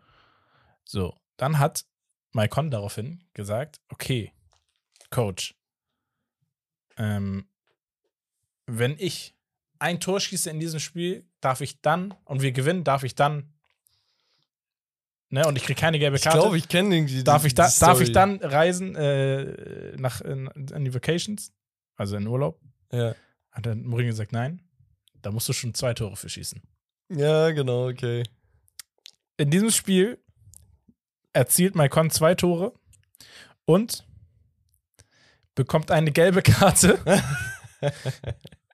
indem er nach dem zweiten Tor sein T-Shirt, sein Trikot auszieht. Äh, Auf so oder so Garantie. Und darf in Urlaub fahren. Geil. Und wenn es nicht Jose Mourinho ist, dann ist es Jose Mourinho, der sagt, und für diese Aktion habe ich ihm eine extra Woche noch on top gegeben. Ja, geil, Digga. Aber das ist, guck mal, er weiß, guck mal, da sind Ventile, um seine Spieler zu erreichen und Genau er kennt jedes einzelne. Ja, Digga. er weiß genau die Schraubstellen, Digga, um seine Spieler so glücklich zu machen. Einfach. Ja. Er kennt auch die Schraubstellen, um sie zu provozieren. Hat er auch drauf. Aber ich finde, Mourinho ist einfach eine Nummer für sich. Sehr, Absolut. sehr geil. Kleine Mini-Geschichtsstunde zum Ende. Vielen Dank, dass ihr wieder eingeschaltet habt. Wir haben schon wieder über zwei Stunden. Das ist äh, top Auch notch. dank euch. Das Auch dank euch. notch. Leute, viel, viel Spaß beim Gehört haben. ähm, hoffentlich hat es euch gefallen. Lasst gerne eine Bewertung da. Und Ein paar ähm, Takes. paar Takes. Wir, Ja, wir müssen jetzt auch ein bisschen vorproduzieren. Wir können es ja schon mal anteasern. Wir werden eine kleine ähm, Neujahrespause einlegen, kurz vor Weihnachten, ähm, dass ihr Ab Bescheid wisst. Weihnachten wahrscheinlich. Genau. Ähm, und ja, das war's von. Steak and Lobster. Das Beste vom Besten, Leute. Peace. Ciao und tschüss. Viel Spaß. Haut rein.